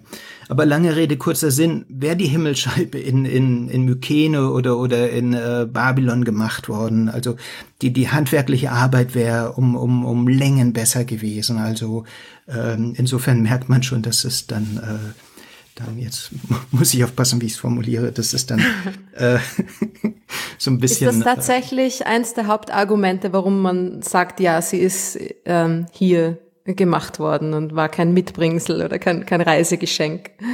Ähm, ja, also es ist, ähm, das ist natürlich eines der Argumente. Also äh, wie gesagt, einmal sind natürlich die Materialien wichtig, was ich vorhin schon sagte, die die Bronze aus, äh, nein, Kupfer aus aus Österreich, äh, Zinn und Gold aus Cornwall ähm, und und die Technik vermutlich aus der Ägäis. Also die Kultur hier Aunjetitz hatte Verbindung eben auch Richtung Schweiz, Richtung Österreich, Bayern, Richtung Cornwall. Das ist diese Glockenbecherkultur, die vorher war, spätsteinzeitlich, also äh, spätneolithisch, die äh, damals nach England gegangen sind, Stonehenge weiter betrieben haben. Über diese Connection kommt dann auch das Gold hierhin.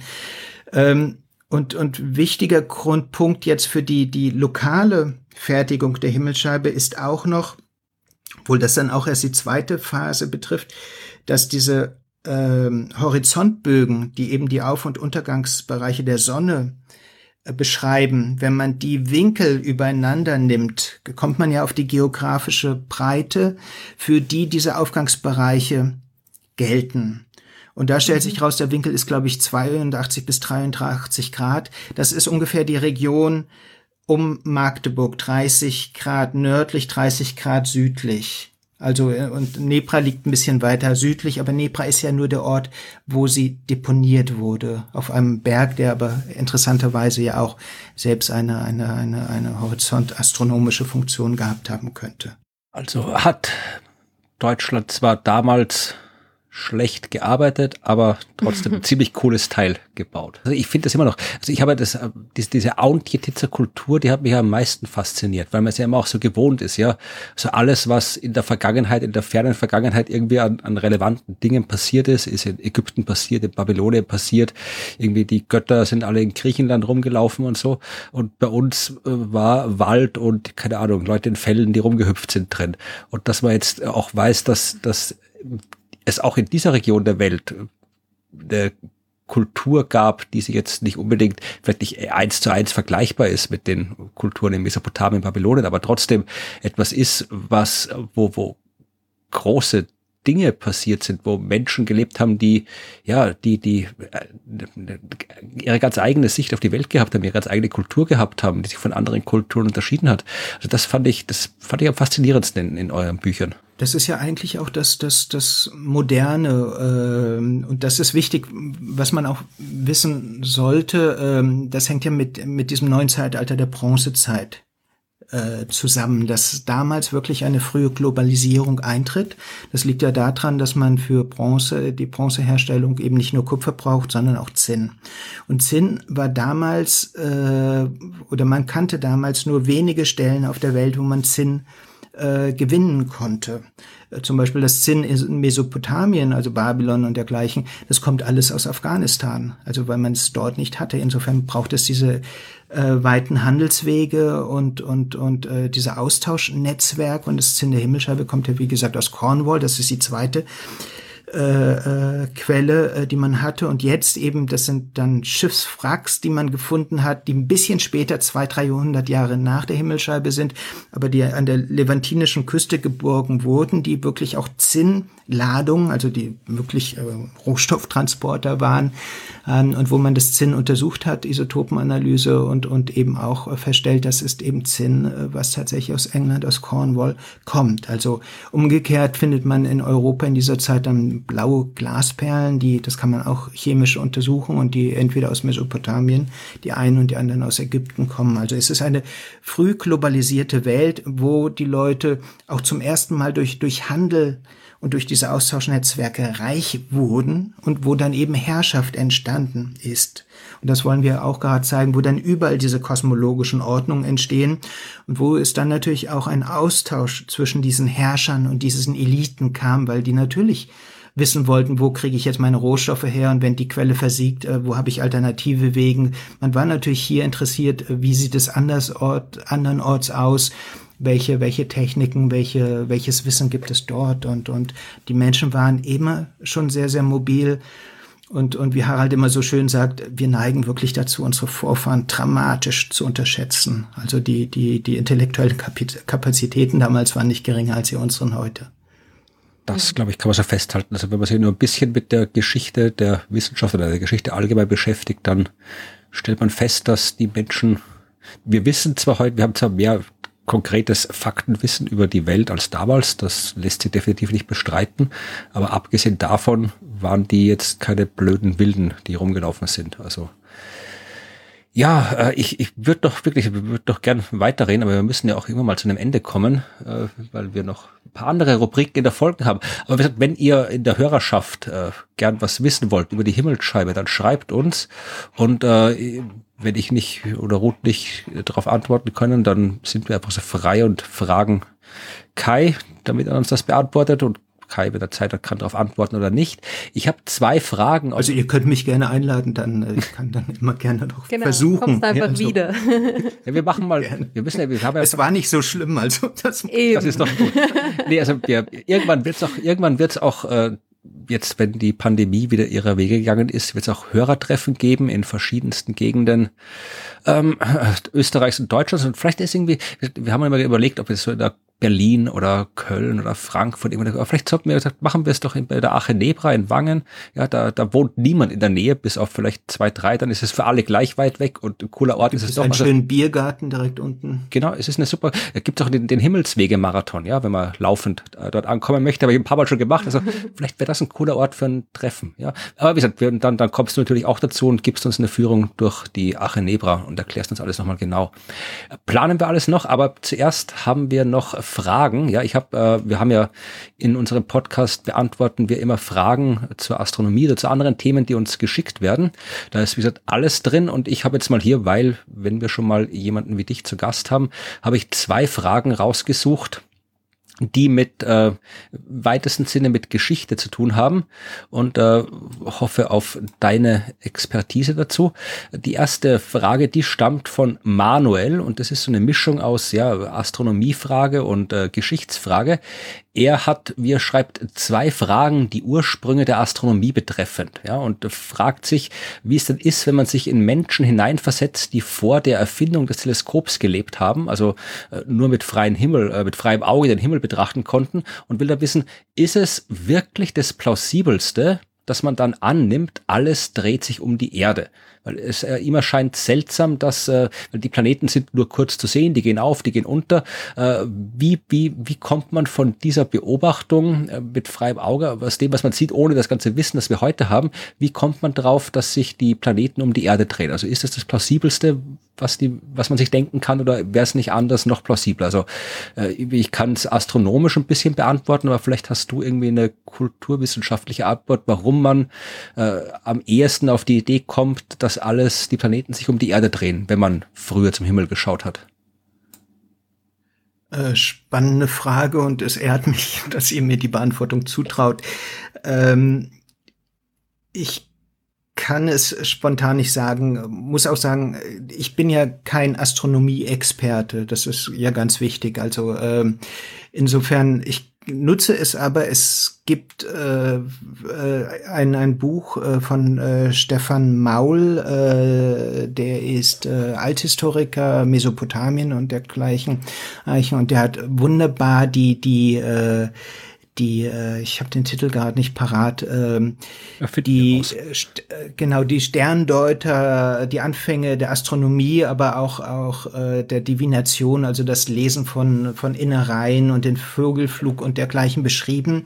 Eben das, was wir heute oft auch als Astrologie und dergleichen äh, beschreiben und eben gezeigt, dass das wirklich eine frühe Form der Wissenschaft gewesen ist, dass das auch eigentlich der Ursprung ist, also dass es nicht, wie sonst so oft gesagt wird, bei den, bei den, bei den Griechen liegt und, und äh, dergleichen. Und wie eigentlich auch die, die Anfänge der äh, mathematischen Astronomie der, äh, in dieser, in dem Versuchen liegen, die himmlischen Zusammenhänge zu verstehen, weil man davon ausging, dass sie maßgeblich für das Geschehen auf Erden sind, weil es äh, schicksalsbestimmende Mächte war. Die, die frühen Astronomen äh, in Babylon oder, oder wo auch immer dort äh, standen im Dienste des Tempels, des Hofes, um, um äh, Vorzeichen, schlechte Vorzeichen oder auch günstige Vorzeichen entdecken zu können. Und dabei, äh, bei dieser ganzen Beobachtung äh, äh sind ihnen natürlich alle möglichen Dinge aufgefallen und, und in diesem Kontext wäre dann natürlich auch eine Antwort zu suchen, äh,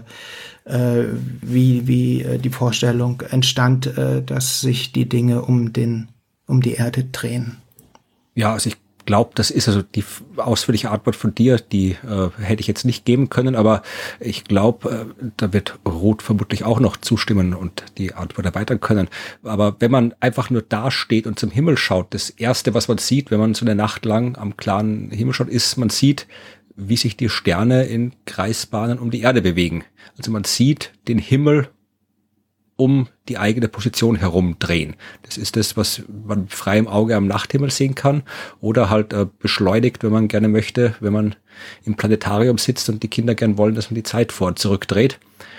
Also ja, also mit beschleunigter Zeit ist es äh, wahnsinnig offensichtlich natürlich, aber ich finde auch so, ähm, für mich stellt sich da überhaupt keine Frage. Also ich, ich, ich finde es eher erstaunlich, dass, dass wir dann draufgekommen sind, dass es nicht so ist. Ja. es, es schaut einfach wirklich, wirklich so aus. Es dreht sich einfach alles um uns herum. Und es dreht sich quasi schnell und dann kommt noch der Mond, ne, die Bewegung des Mondes dazu, die ein bisschen anders ist, und dann dreht sich's nochmal alles ganz langsam. Ne? Also man hat diese äh, verschiedensten um uns sich herumdrehenden Muster, die da, die da einfach zu sehen sind. Und das ist quasi, natürlich ist das die erste, der erste offensichtliche Rückschluss, dass das alles um uns herum passiert. Auch, äh, man ist halt irgendwie gerne im Zentrum, ne? Also das ist, glaube ich, auch etwas sehr Menschliches. Ähm, wir sind im Zentrum, alles dreht sich um uns herum, ist doch klar, oder? Ja, was sonst? Aber Kai hat vorhin anscheinend schon, äh, du hast über die Divination gesprochen und hast anscheinend schon die zweite Frage äh, von. Ganz kurz nur, ich habe, darf ich, äh, weil ich gerne deine Literatur, weil ich finde es wirklich ein sehr, sehr gutes Buch. Es ist ein wissenschaftliches Buch, aber trotzdem sehr, sehr gut geschrieben. Also Stefan Maul äh, ist der Autor und das heißt Die Wahrsagekunst im alten Orient, Zeichen des Himmels und der Erde. Genau. Erschien bei CH Beck. Äh, ich wollte mhm. das Buch gerade nennen, weil ich habe es auch rausgesucht, weil nämlich die, die zweite Frage, die äh, äh, Manuel gestellt hat, äh, die hast du schon beantwortet. Ja, es hat schon gepasst, dass es hier um Wahrsagekunst geht, weil äh, Manuel wollte doch wissen, äh, er würde gern wissen, ob es ein Buch gibt, äh, das die Geschichte und die Techniken darstellt, wie man früher halt geschafft hat, das Wissen über den Himmel zu kriegen. Also äh, insofern ist das schon eine Antwort drauf. Ich hätte natürlich auch äh, das Buch hier, äh, neue Buch von dir äh, empfohlen und von Harald Meller, wo es eben, dass die Reise ins Universum der Himmelscheibe, da steht sicherlich auch einiges drin über die frühe Betrachtung des Himmels. Also da kann man, das kann man sich, kann man sich anschauen. Und äh, ich überlege doch, ich habe in meinem Bücherregal auch noch einiges stehen. Ich suche da noch so, was raus und schreibe es auch in die Show Notes. Ich wüsste noch etwas oder ja bitte, ähm, weil das Feld, in dem wir uns bewegen, ist ja die Archäoastronomie und die hat ja lange Zeit auch einen etwas äh, schlechten Ruf gehabt, eben als sehr, sehr spekulativ. Äh, das liegt einfach daran, äh, dass wir ja hier mit zwei Wissenschaften zu tun haben, die, die sonst normalerweise relativ wenig miteinander gemein haben.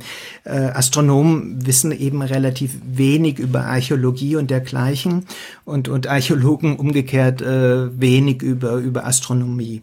Und das Problem bei all diesen frühen Deutungen, auch damals gab es ja diese riesen Bestseller äh, von Fred Hoyle und anderen, äh, Stonehenge Decoded und so, war ja oft, äh, dass um, um jetzt astronomische äh, Ausrichtungen festlegen zu können äh, von bestimmten Megalithbauten oder dergleichen, muss man sie ja auch genau datieren können, weil wegen der Präzession der Erde, das wisst ihr ja besser als ich, verändert sich diese, diese Himmelsperspektiven immer. Also insofern muss man die erst wirklich genau datieren können und das ist ja meistens gar nicht möglich. Bei, selbst bei, bei Stonehenge äh, ist immer noch die Frage, wann kommen die großen Steine dazu und, und das ist dann zwischen zwei, dreihundert Jahren und, und Insofern ist, war das immer sehr, sehr spekulativ und Deshalb hatte äh, Harald äh, Meller sich damals, als sie jemanden gesucht haben, der äh, die, die Himmelsscheibe äh, astronomisch äh, untersuchen soll, äh, für den, wie er sagte, fantasielosesten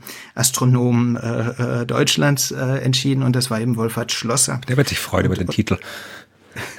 Nein, der hat sich wirklich äh, und deshalb, aber Schlosser ist äh, große Klasse. Der hat ja sogar ein ein äh, ein Planetarium für für Seelöwen äh, gebaut, äh, für Seehunde, um zu testen, ob die sich wirklich äh, nach Sternen äh, an Sternen orientieren können. Äh, Schlosser hat ja damals auch sehr schön gesagt, als er das erste Mal die Himmelsscheibe sah, äh, das Ding sieht ja aus wirklich aus wie von Erich von Däniken eigenhändig vergraben. Und, mhm. und Schlosser hat, deshalb äh, hole ich jetzt so ein bisschen aus, mit ähm, einem Archäologen zusammen, Jan Czerny, äh, ein Buch gemacht, äh, das heißt Sterne und Steine.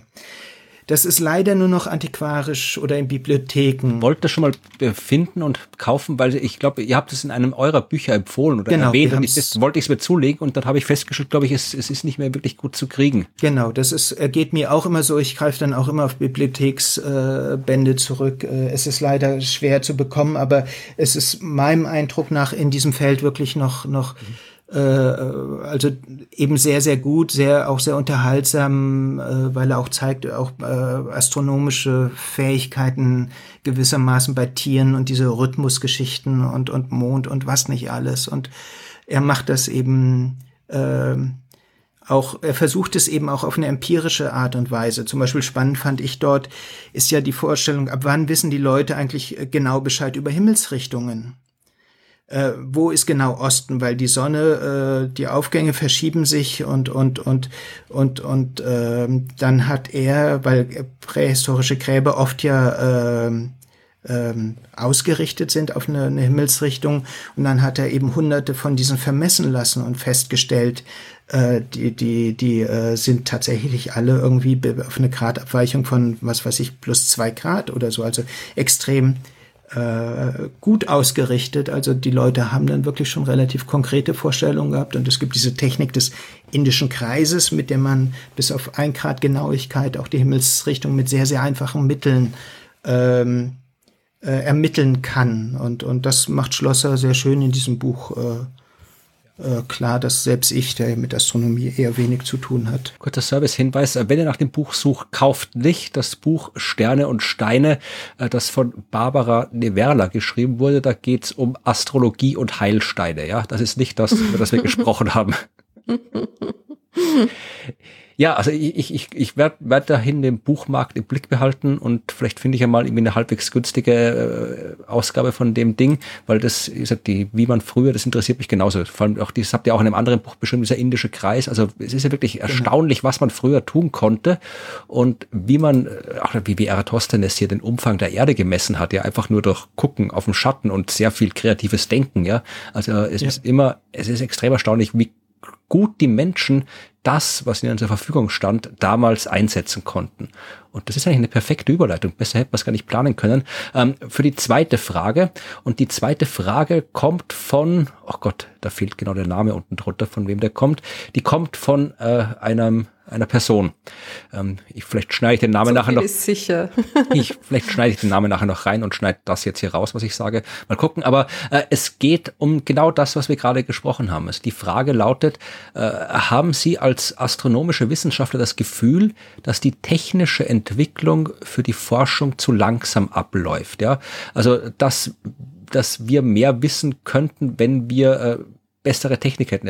Hier die Frage ist, es gibt bestimmte Legierungen, die man braucht, um was zu machen oder liegt es in der Finanzierung? Und das spielt ja ein bisschen auch in die historische Geschichte mit rein, weil wenn man sich denkt, ähm, die, wir haben ja vorhin gesagt, die Menschen damals waren nicht blöd, sie hatten nur die technischen Mittel nicht. Ja? Wenn die ein Teleskop gehabt hätten, äh, dann hätten die vermutlich viel mehr rausgekriegt können, als sie konnten. Also vielleicht, äh, weiß nicht, wer da jetzt am besten darauf antworten kann, vielleicht antworten wir alle kurz drauf. Gibt's, sind Kann wir zu blöd dafür oder äh, sind wir, fehlt uns einfach nur die Technik und könnten wir viel klüger sein, wenn wir mehr Technik hätten?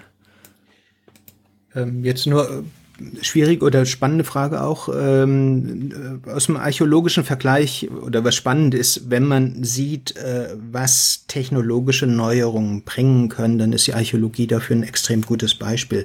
Äh, die Archäogenetik, also die Möglichkeit, äh, ein altes äh, Erbgut zu entschlüsseln, also aus Knochen herauszuholen und es zu dekodieren, äh, die ist ja immens geworden in den letzten 10, 15, 20 Jahren und, und sie ist ja total billig geworden. Also damals hat das ja Unsummen gekostet, irgendwie ein Genom zu entschlüsseln und heute ist das ja totale Routine. Und das ist ja tatsächlich wirklich so, dass wie, wie eine neue Sprache, die gelernt, die wir gelernt haben zu entziffern. Und wir kriegen so viele neue Informationen äh, über die Mobilität. Bisher haben wir ja nur diese Beispiele gehabt, dass äh, was ich vorhin erzählt hatte, dass äh, zum Beispiel diese blauen Glasperlen hier gefunden wurden. Aber jetzt können wir tatsächlich sehen, auch durch Isotopenuntersuchungen, Zähne und dergleichen mehr, wo kommen die Leute her, wie sind sie migriert, äh, die Mobilität war viel, viel höher und, und da kommen ja ständig neue, neue Entdeckungen und das haben wir auch teilweise im Buch ähm, beigebracht. Und da zeigt sich eben genau das, was wir vorhin schon gesagt haben. Die Menschen damals waren viel, viel mobiler. Und das sind Dinge, die wir vor 10, 20 Jahren nicht wussten. Und dann nur noch nette Anekdote, ähm, weil im Magazin des Landesmuseums in Halle wie in anderen archäologischen Museen liegen, äh, ich glaube, in grauen Archivkästen ungefähr 10.000 Skelette oder können auch viel mehr sein, weiß ich jetzt gerade nicht. Und da gab es immer diesen Impuls meistens von der Politik zu sagen, ach, wozu braucht ihr die denn noch? Die, die könnt ihr doch äh, begraben oder was auch immer und, und dann äh, können wir den Platz nutzen. Aber man hat gesagt, nein, wir müssen das natürlich äh, weiter aufbewahren, auch Pietät und dergleichen mehr. Und das ist natürlich jetzt ein wunderbarer Schatz. Das ist all die, die ganzen Nature und Science Publikationen zur frühen Genetik, basieren auf diesen äh, äh, Knochen aus, aus oder vor allem aus, aus Halle und Umgebung, weil dort die Erhaltungsbedingungen extrem gut gewesen waren. Also der technologische Fortschritt kann immer Quantensprünge bringen. Ja, es ist in der Astronomie nicht anders. Da werden auch extrem viele Entdeckungen gemacht oder es werden viele Entdeckungen gemacht, extrem viele sind es vielleicht nicht, aber es werden Entdeckungen gemacht mit Daten, die schon uralt sind. Also ich lese immer wieder Forschungsarbeiten und du hast dich auch schon darüber berichtet, Ruth, wo man, wo Leute halt irgendwas in irgendwelchen alten Datenbanken gesucht haben. Ja, der Satellit, der die Daten gefunden hat oder das, das Teleskop, der Mensch, der das Teleskop geschaut hat, die Daten gesammelt hat, die gibt's vielleicht schon gar nicht mehr. Aber irgendjemand ist eine neue Art eingefallen, wie man die Daten interpretieren kann. Oder hat eine neue Idee gehabt äh, für ein neues Phänomen, nach dem man in solchen Daten suchen kann. Und dann wird es oft gefunden. Ja, Also äh, das äh, ist quasi jetzt nicht unbedingt die konkrete Antwort auf die Frage von Niklas. Denn die Frage hat uns Niklas gestellt, wie ich gerade herausgefunden habe. Ähm, aber tatsächlich ist es äh, es ist, wie du Kai gesagt hast, äh, sobald eine neue technische Entwicklung kommt, dann äh, inspiriert die meistens jede Menge Ideen und äh, es geht schlagartig sehr viel weiter. Aber was hier, äh, das schreibt Niklas auch, ähm, ist es oft eher so, dass die technische Voraussetzung in der Regel gegeben ist, aber es vielmehr an der Finanzierung liegt, die neue Erkenntnisse ausbremst. Und das hat natürlich auch was für sich, gerade in der Astronomie. Also wenn du äh, einen Astronomen, eine Astronomin fragst, Ja, äh, was für ein Teleskop hättet ihr denn gern, um was rauszufinden? Dann sind wir, brauchen wir nicht lange, um zu erklären, ja, irgendwie 20 Meter Durchmesser, am besten auf der Rückseite des Mondes und äh, oder hier 100 Meter Durchmesser im Weltall schwebend. Also wir, wir wissen, wissen genau, was wir gern hätten.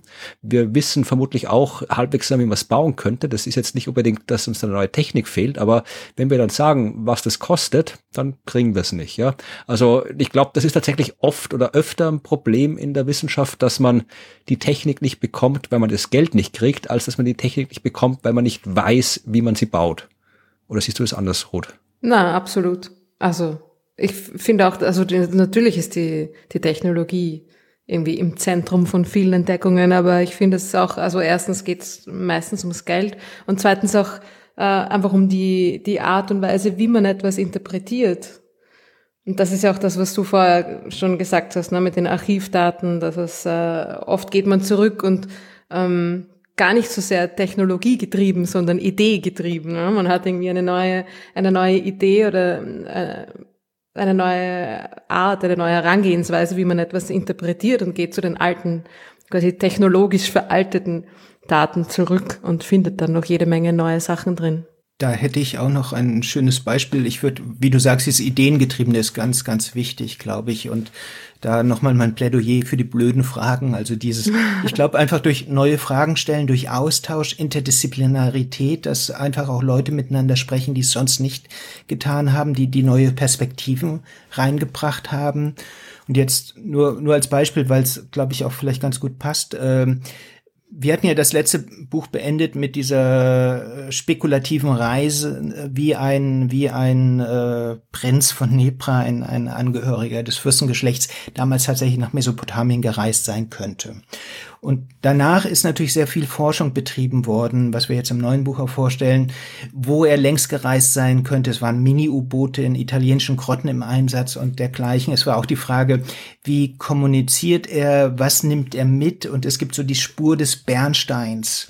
Also Bernstein äh, nur von der Ostsee damals äh, und, und, und das war natürlich etwas, das damit konnte man Austausch betreiben zwischen den Eliten. Wir kennen Bernsteine aus mykenischen Schachtgräbern und dergleichen.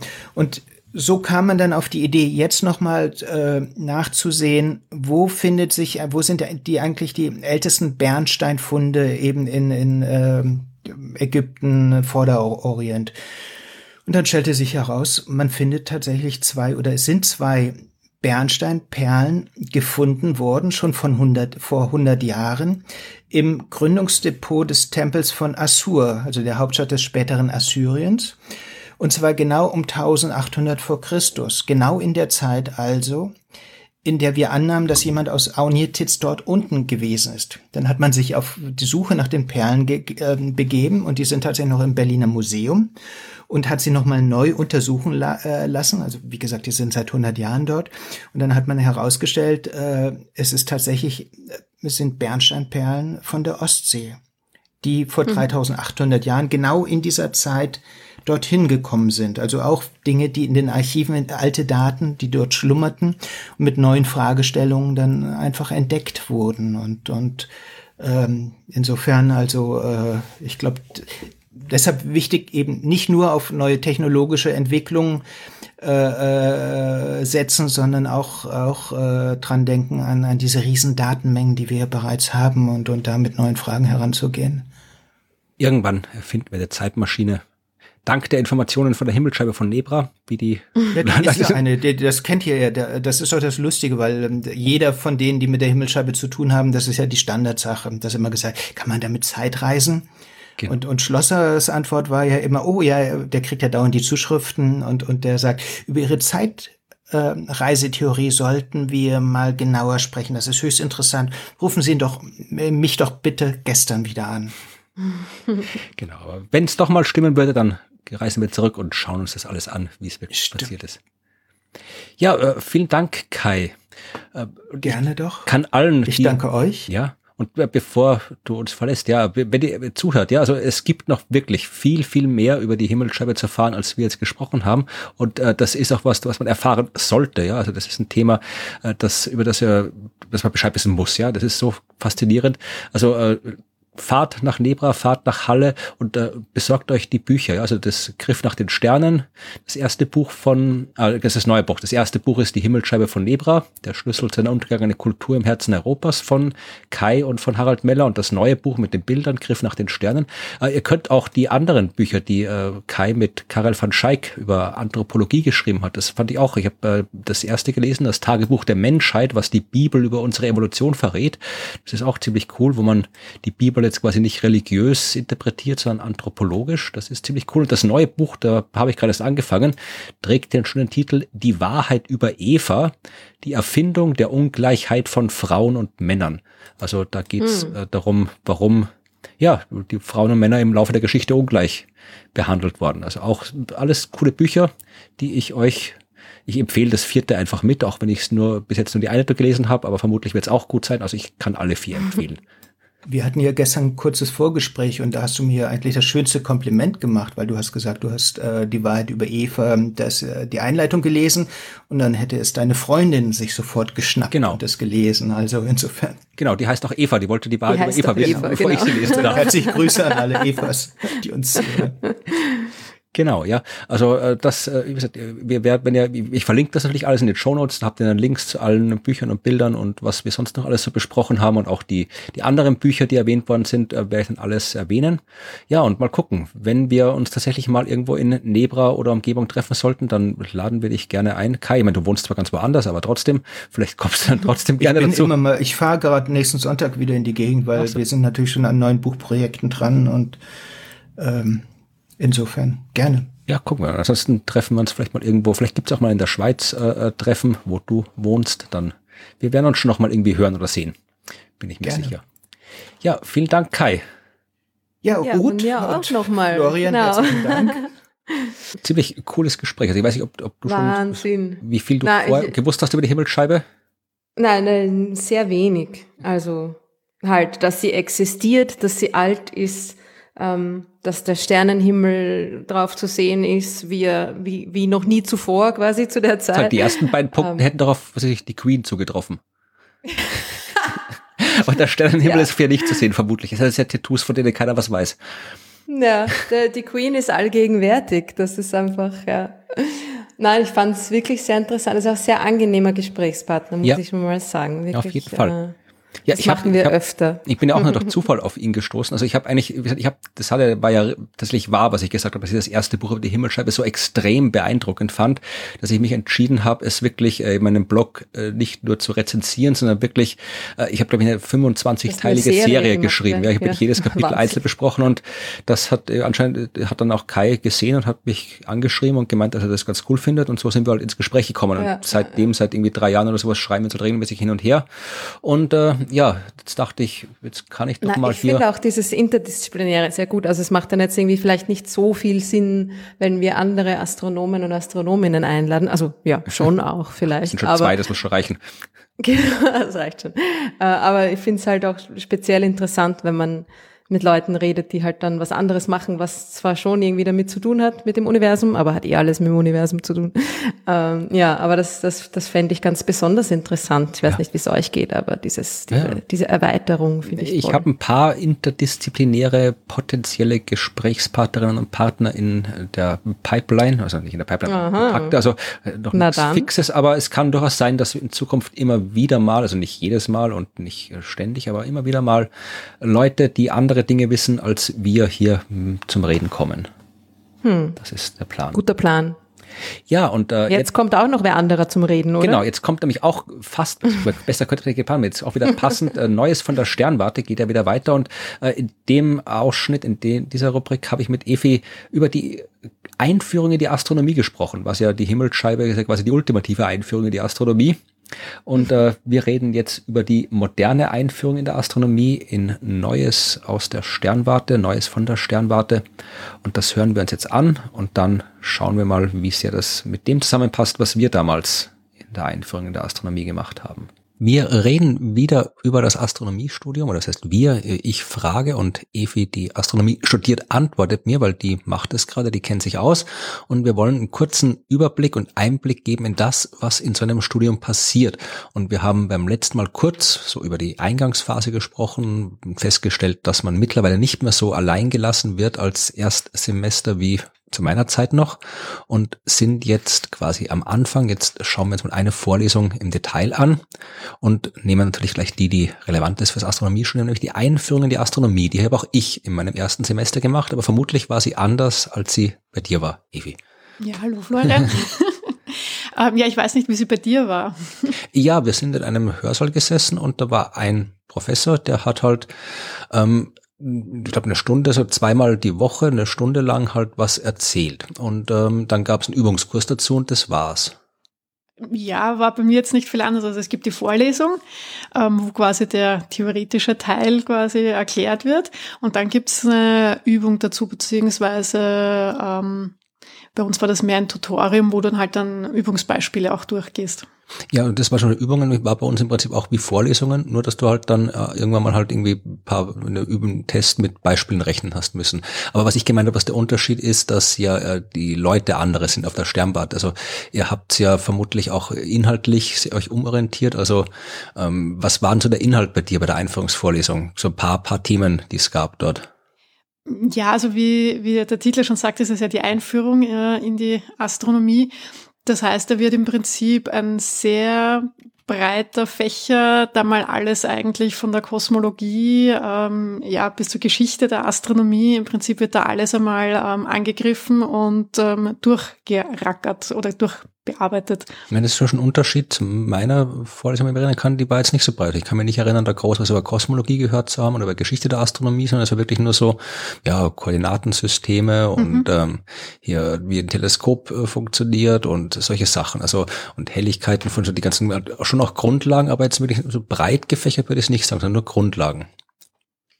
Ja, kommt jetzt vielleicht darauf an, wie man Grundlagen und breit gefächert definiert. Also ich habe schon in ja, den Eindruck gehabt, dass man da jetzt mal alles so ein bisschen streift und äh, mal so einen Einblick einfach bekommt, was es alles ist eigentlich oder was die Themen sind. Ähm, weil ich glaube, also gerade im Beginn, also am Beginn vom Studium hat jeder so ein bisschen so eine andere Vorstellung, was Astronomie oder Astrophysik ist. Und der eine geht vielleicht mehr mit der Erwartung an, das ist hauptsächlich Beobachtung ähm, oder eben hauptsächlich Himmelsmechanik und ähm, ein anderer hat vielleicht eher Vorstellungen, die in Richtung theoretische Astrophysik gehen. Ja, das war das, was ich jetzt auch noch fragen wollte. Also was sich auch viele denken würden, also dass wenn sie hören, man macht jetzt hier Einführung in die Astronomie, dann denken sie, okay, da steht man dann irgendwo draußen auf der Wiese im Teleskop und schaut zum Himmel. Das passiert ja nicht. Nein, gar nicht.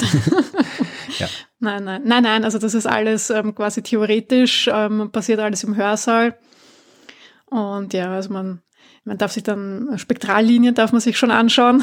Also das wird einem schon gezeigt. Ähm, also ja, alles, was ihm zu diesen, das würde ich jetzt als Grundlagen äh, bezeichnen. Ja, also wie gesagt, in der Astronomie, man schaut schon irgendwann mal durch ein Teleskop, äh, vermute ich mal. Also bei mir nicht, also das, das lag nicht an, das lag nicht am Studium, das lag an mir. Also man schaut in der Astronomie durchaus durch Teleskope, aber es ist nicht so, dass man auf die Sternwarte kommt im ersten Semester und dann gleich den Himmel beobachtet und neue Planeten entdeckt und UFOs betrachtet. Nein, gar nicht. Hast du das gemerkt? Waren da Leute bei dir in der Vorlesung, die, die solche, die das äh, gedacht haben, die enttäuscht waren, dass da nichts beobachtet worden ist? Mm, nein, das nicht, aber ähm, du lernst dann halt natürlich viele kennen, die halt in ihrer Freizeit oder ähm, als Hobby dann eben ein Teleskop daheim haben, ein kleines und da halt natürlich schon auch ähm, in der Nacht so Beobachtungen machen. Also man merkt schon, dass dann halt die Kollegen und Kolleginnen, ähm, ja, dass jeder so vielleicht einen anderen thematischen Schwerpunkt und daher vielleicht auch einen anderen Zugang zum Thema hat. Das waren die Streber, die haben schon alles gewusst mit ihren eigenen Teleskopen, oder? ja, genau. sind die Einzelstudenten gewesen. Ach, ich habe auch kein Teleskop gehabt und habe, glaube ich, auch, ich habe, glaube ich, einen Einser gehabt in der Einführung. Weiß gar nicht mehr. Ich glaube schon. Aber war es denn schwer? Ist dir die Einführungsvorlesung schwer gefallen? Nein, das ist mir nicht schwer gefallen. Nein. Also ich habe mich dann nur, es war, ähm, ich war der erste Lehrgang, wo sie dann diese äh, Multiple-Choice-Tests eingeführt mhm. haben und das war ein bisschen mein, mein Untergang, weil ich den falsch verstanden habe und ähm, zuerst alles richtig hatte und dann ähm, ja komplett quer war, ähm, dass man irgendwie mehr ankreuzen musste und dann wäre ich fast durchgefallen. Das hat mich total geärgert, mhm. aber Also das wird dann alles mit dem Computer ausgewertet und ähm, also ich glaube, das ist der größte Unterschied ähm, zu deinem Studium damals, weil wir haben ja fast keine mündlichen Prüfungen. Es ist sehr viel eben Multiple Choice, gerade bei diesen Einführungsvorlesungen. Die Einführung in Astronomie war bei mir auch schriftlich, soweit ich mich erinnern kann, aber das war fast die einzige im ganzen Studium, die schriftlich, ein, ein, ein zwei Mathe-Vorlesungen waren noch schriftlich.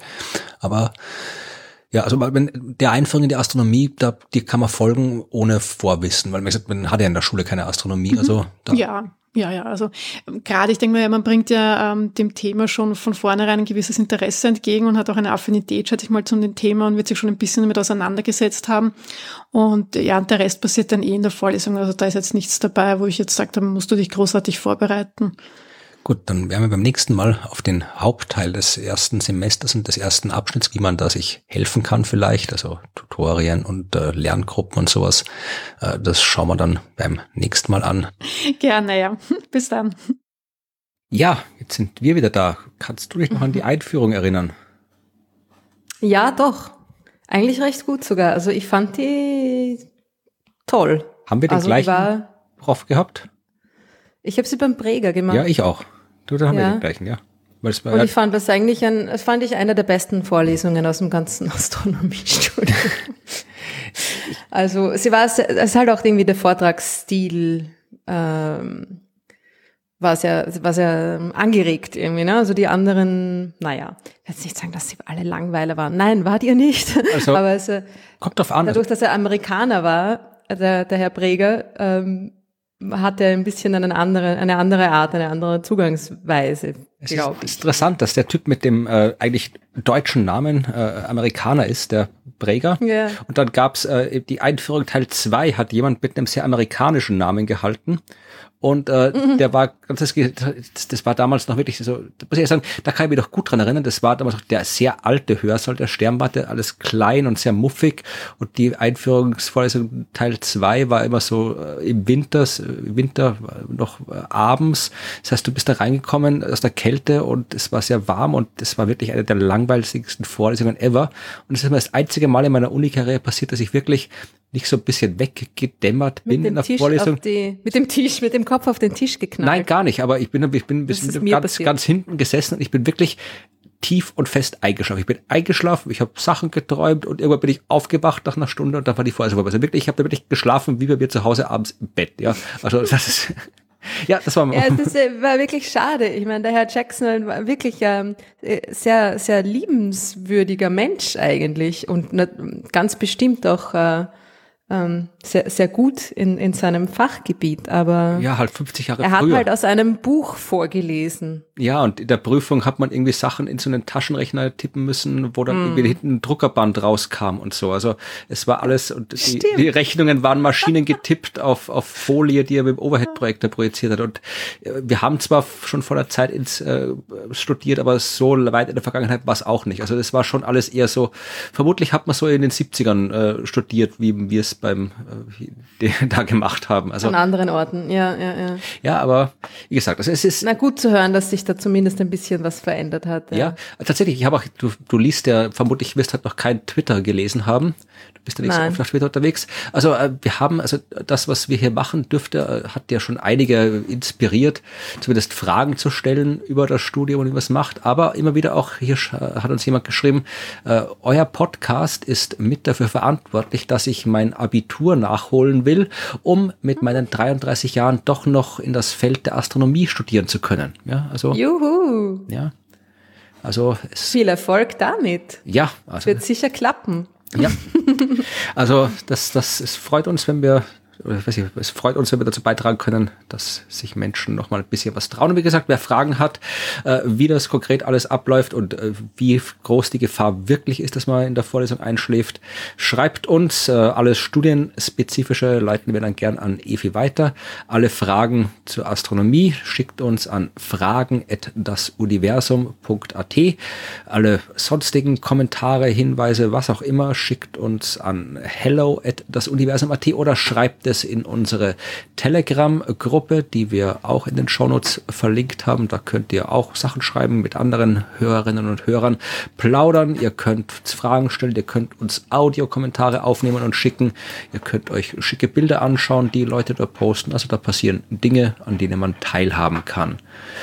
Äh, wir machen, es ist, was haben wir? Anfang August haben wir? Nee, was haben wir? Ende Juli haben wir momentan. Wir bezeichnen hier gerade alles. Wir, wir zeichnen hier gerade alles vor auf, weil wir jetzt in der Urlaubszeit dann nicht immer gemeinsam Zeit haben, um zeitnah die Podcasts zu machen. Also äh, wenn ihr das hört, ist jetzt so äh, Ende Juli und ich bin auf Urlaub, du bist bald auf Urlaub, deswegen erübrigen sich die Hinweise zur Veranstaltungen. Oder hast du jetzt im Sommer was, wo man dir mit deinem Planetarium zuschauen oder zu Besuch kommen kann? Nee. Nichts? Gut, ja, dann müsst ihr euch anderweitig amüsieren. Ähm, Sorry. ja, aber das wird es auch geben. Äh, was ihr äh, trotzdem dankenswerterweise getan habt. Ja, also äh, wir äh, sind auch immer ein bisschen hinterher jetzt mit dem Spenden äh, bedanken, auch weil ja wir zeitnah nicht aufzeichnen, aber äh, zumindest all diejenigen, die uns bis äh, 22. Juni, der Tag, an dem wir das aufnehmen, etwas gespendet haben. Bei denen bedanken wir uns natürlich herzlich. Und zwar waren das per PayPal, haben uns Christian äh, Kai äh, Spenden zukommen lassen, äh, Thomas äh, zweimal, zwei unterschiedlich hohe Spenden am gleichen Tag, was auch immer das zu bedeuten hat.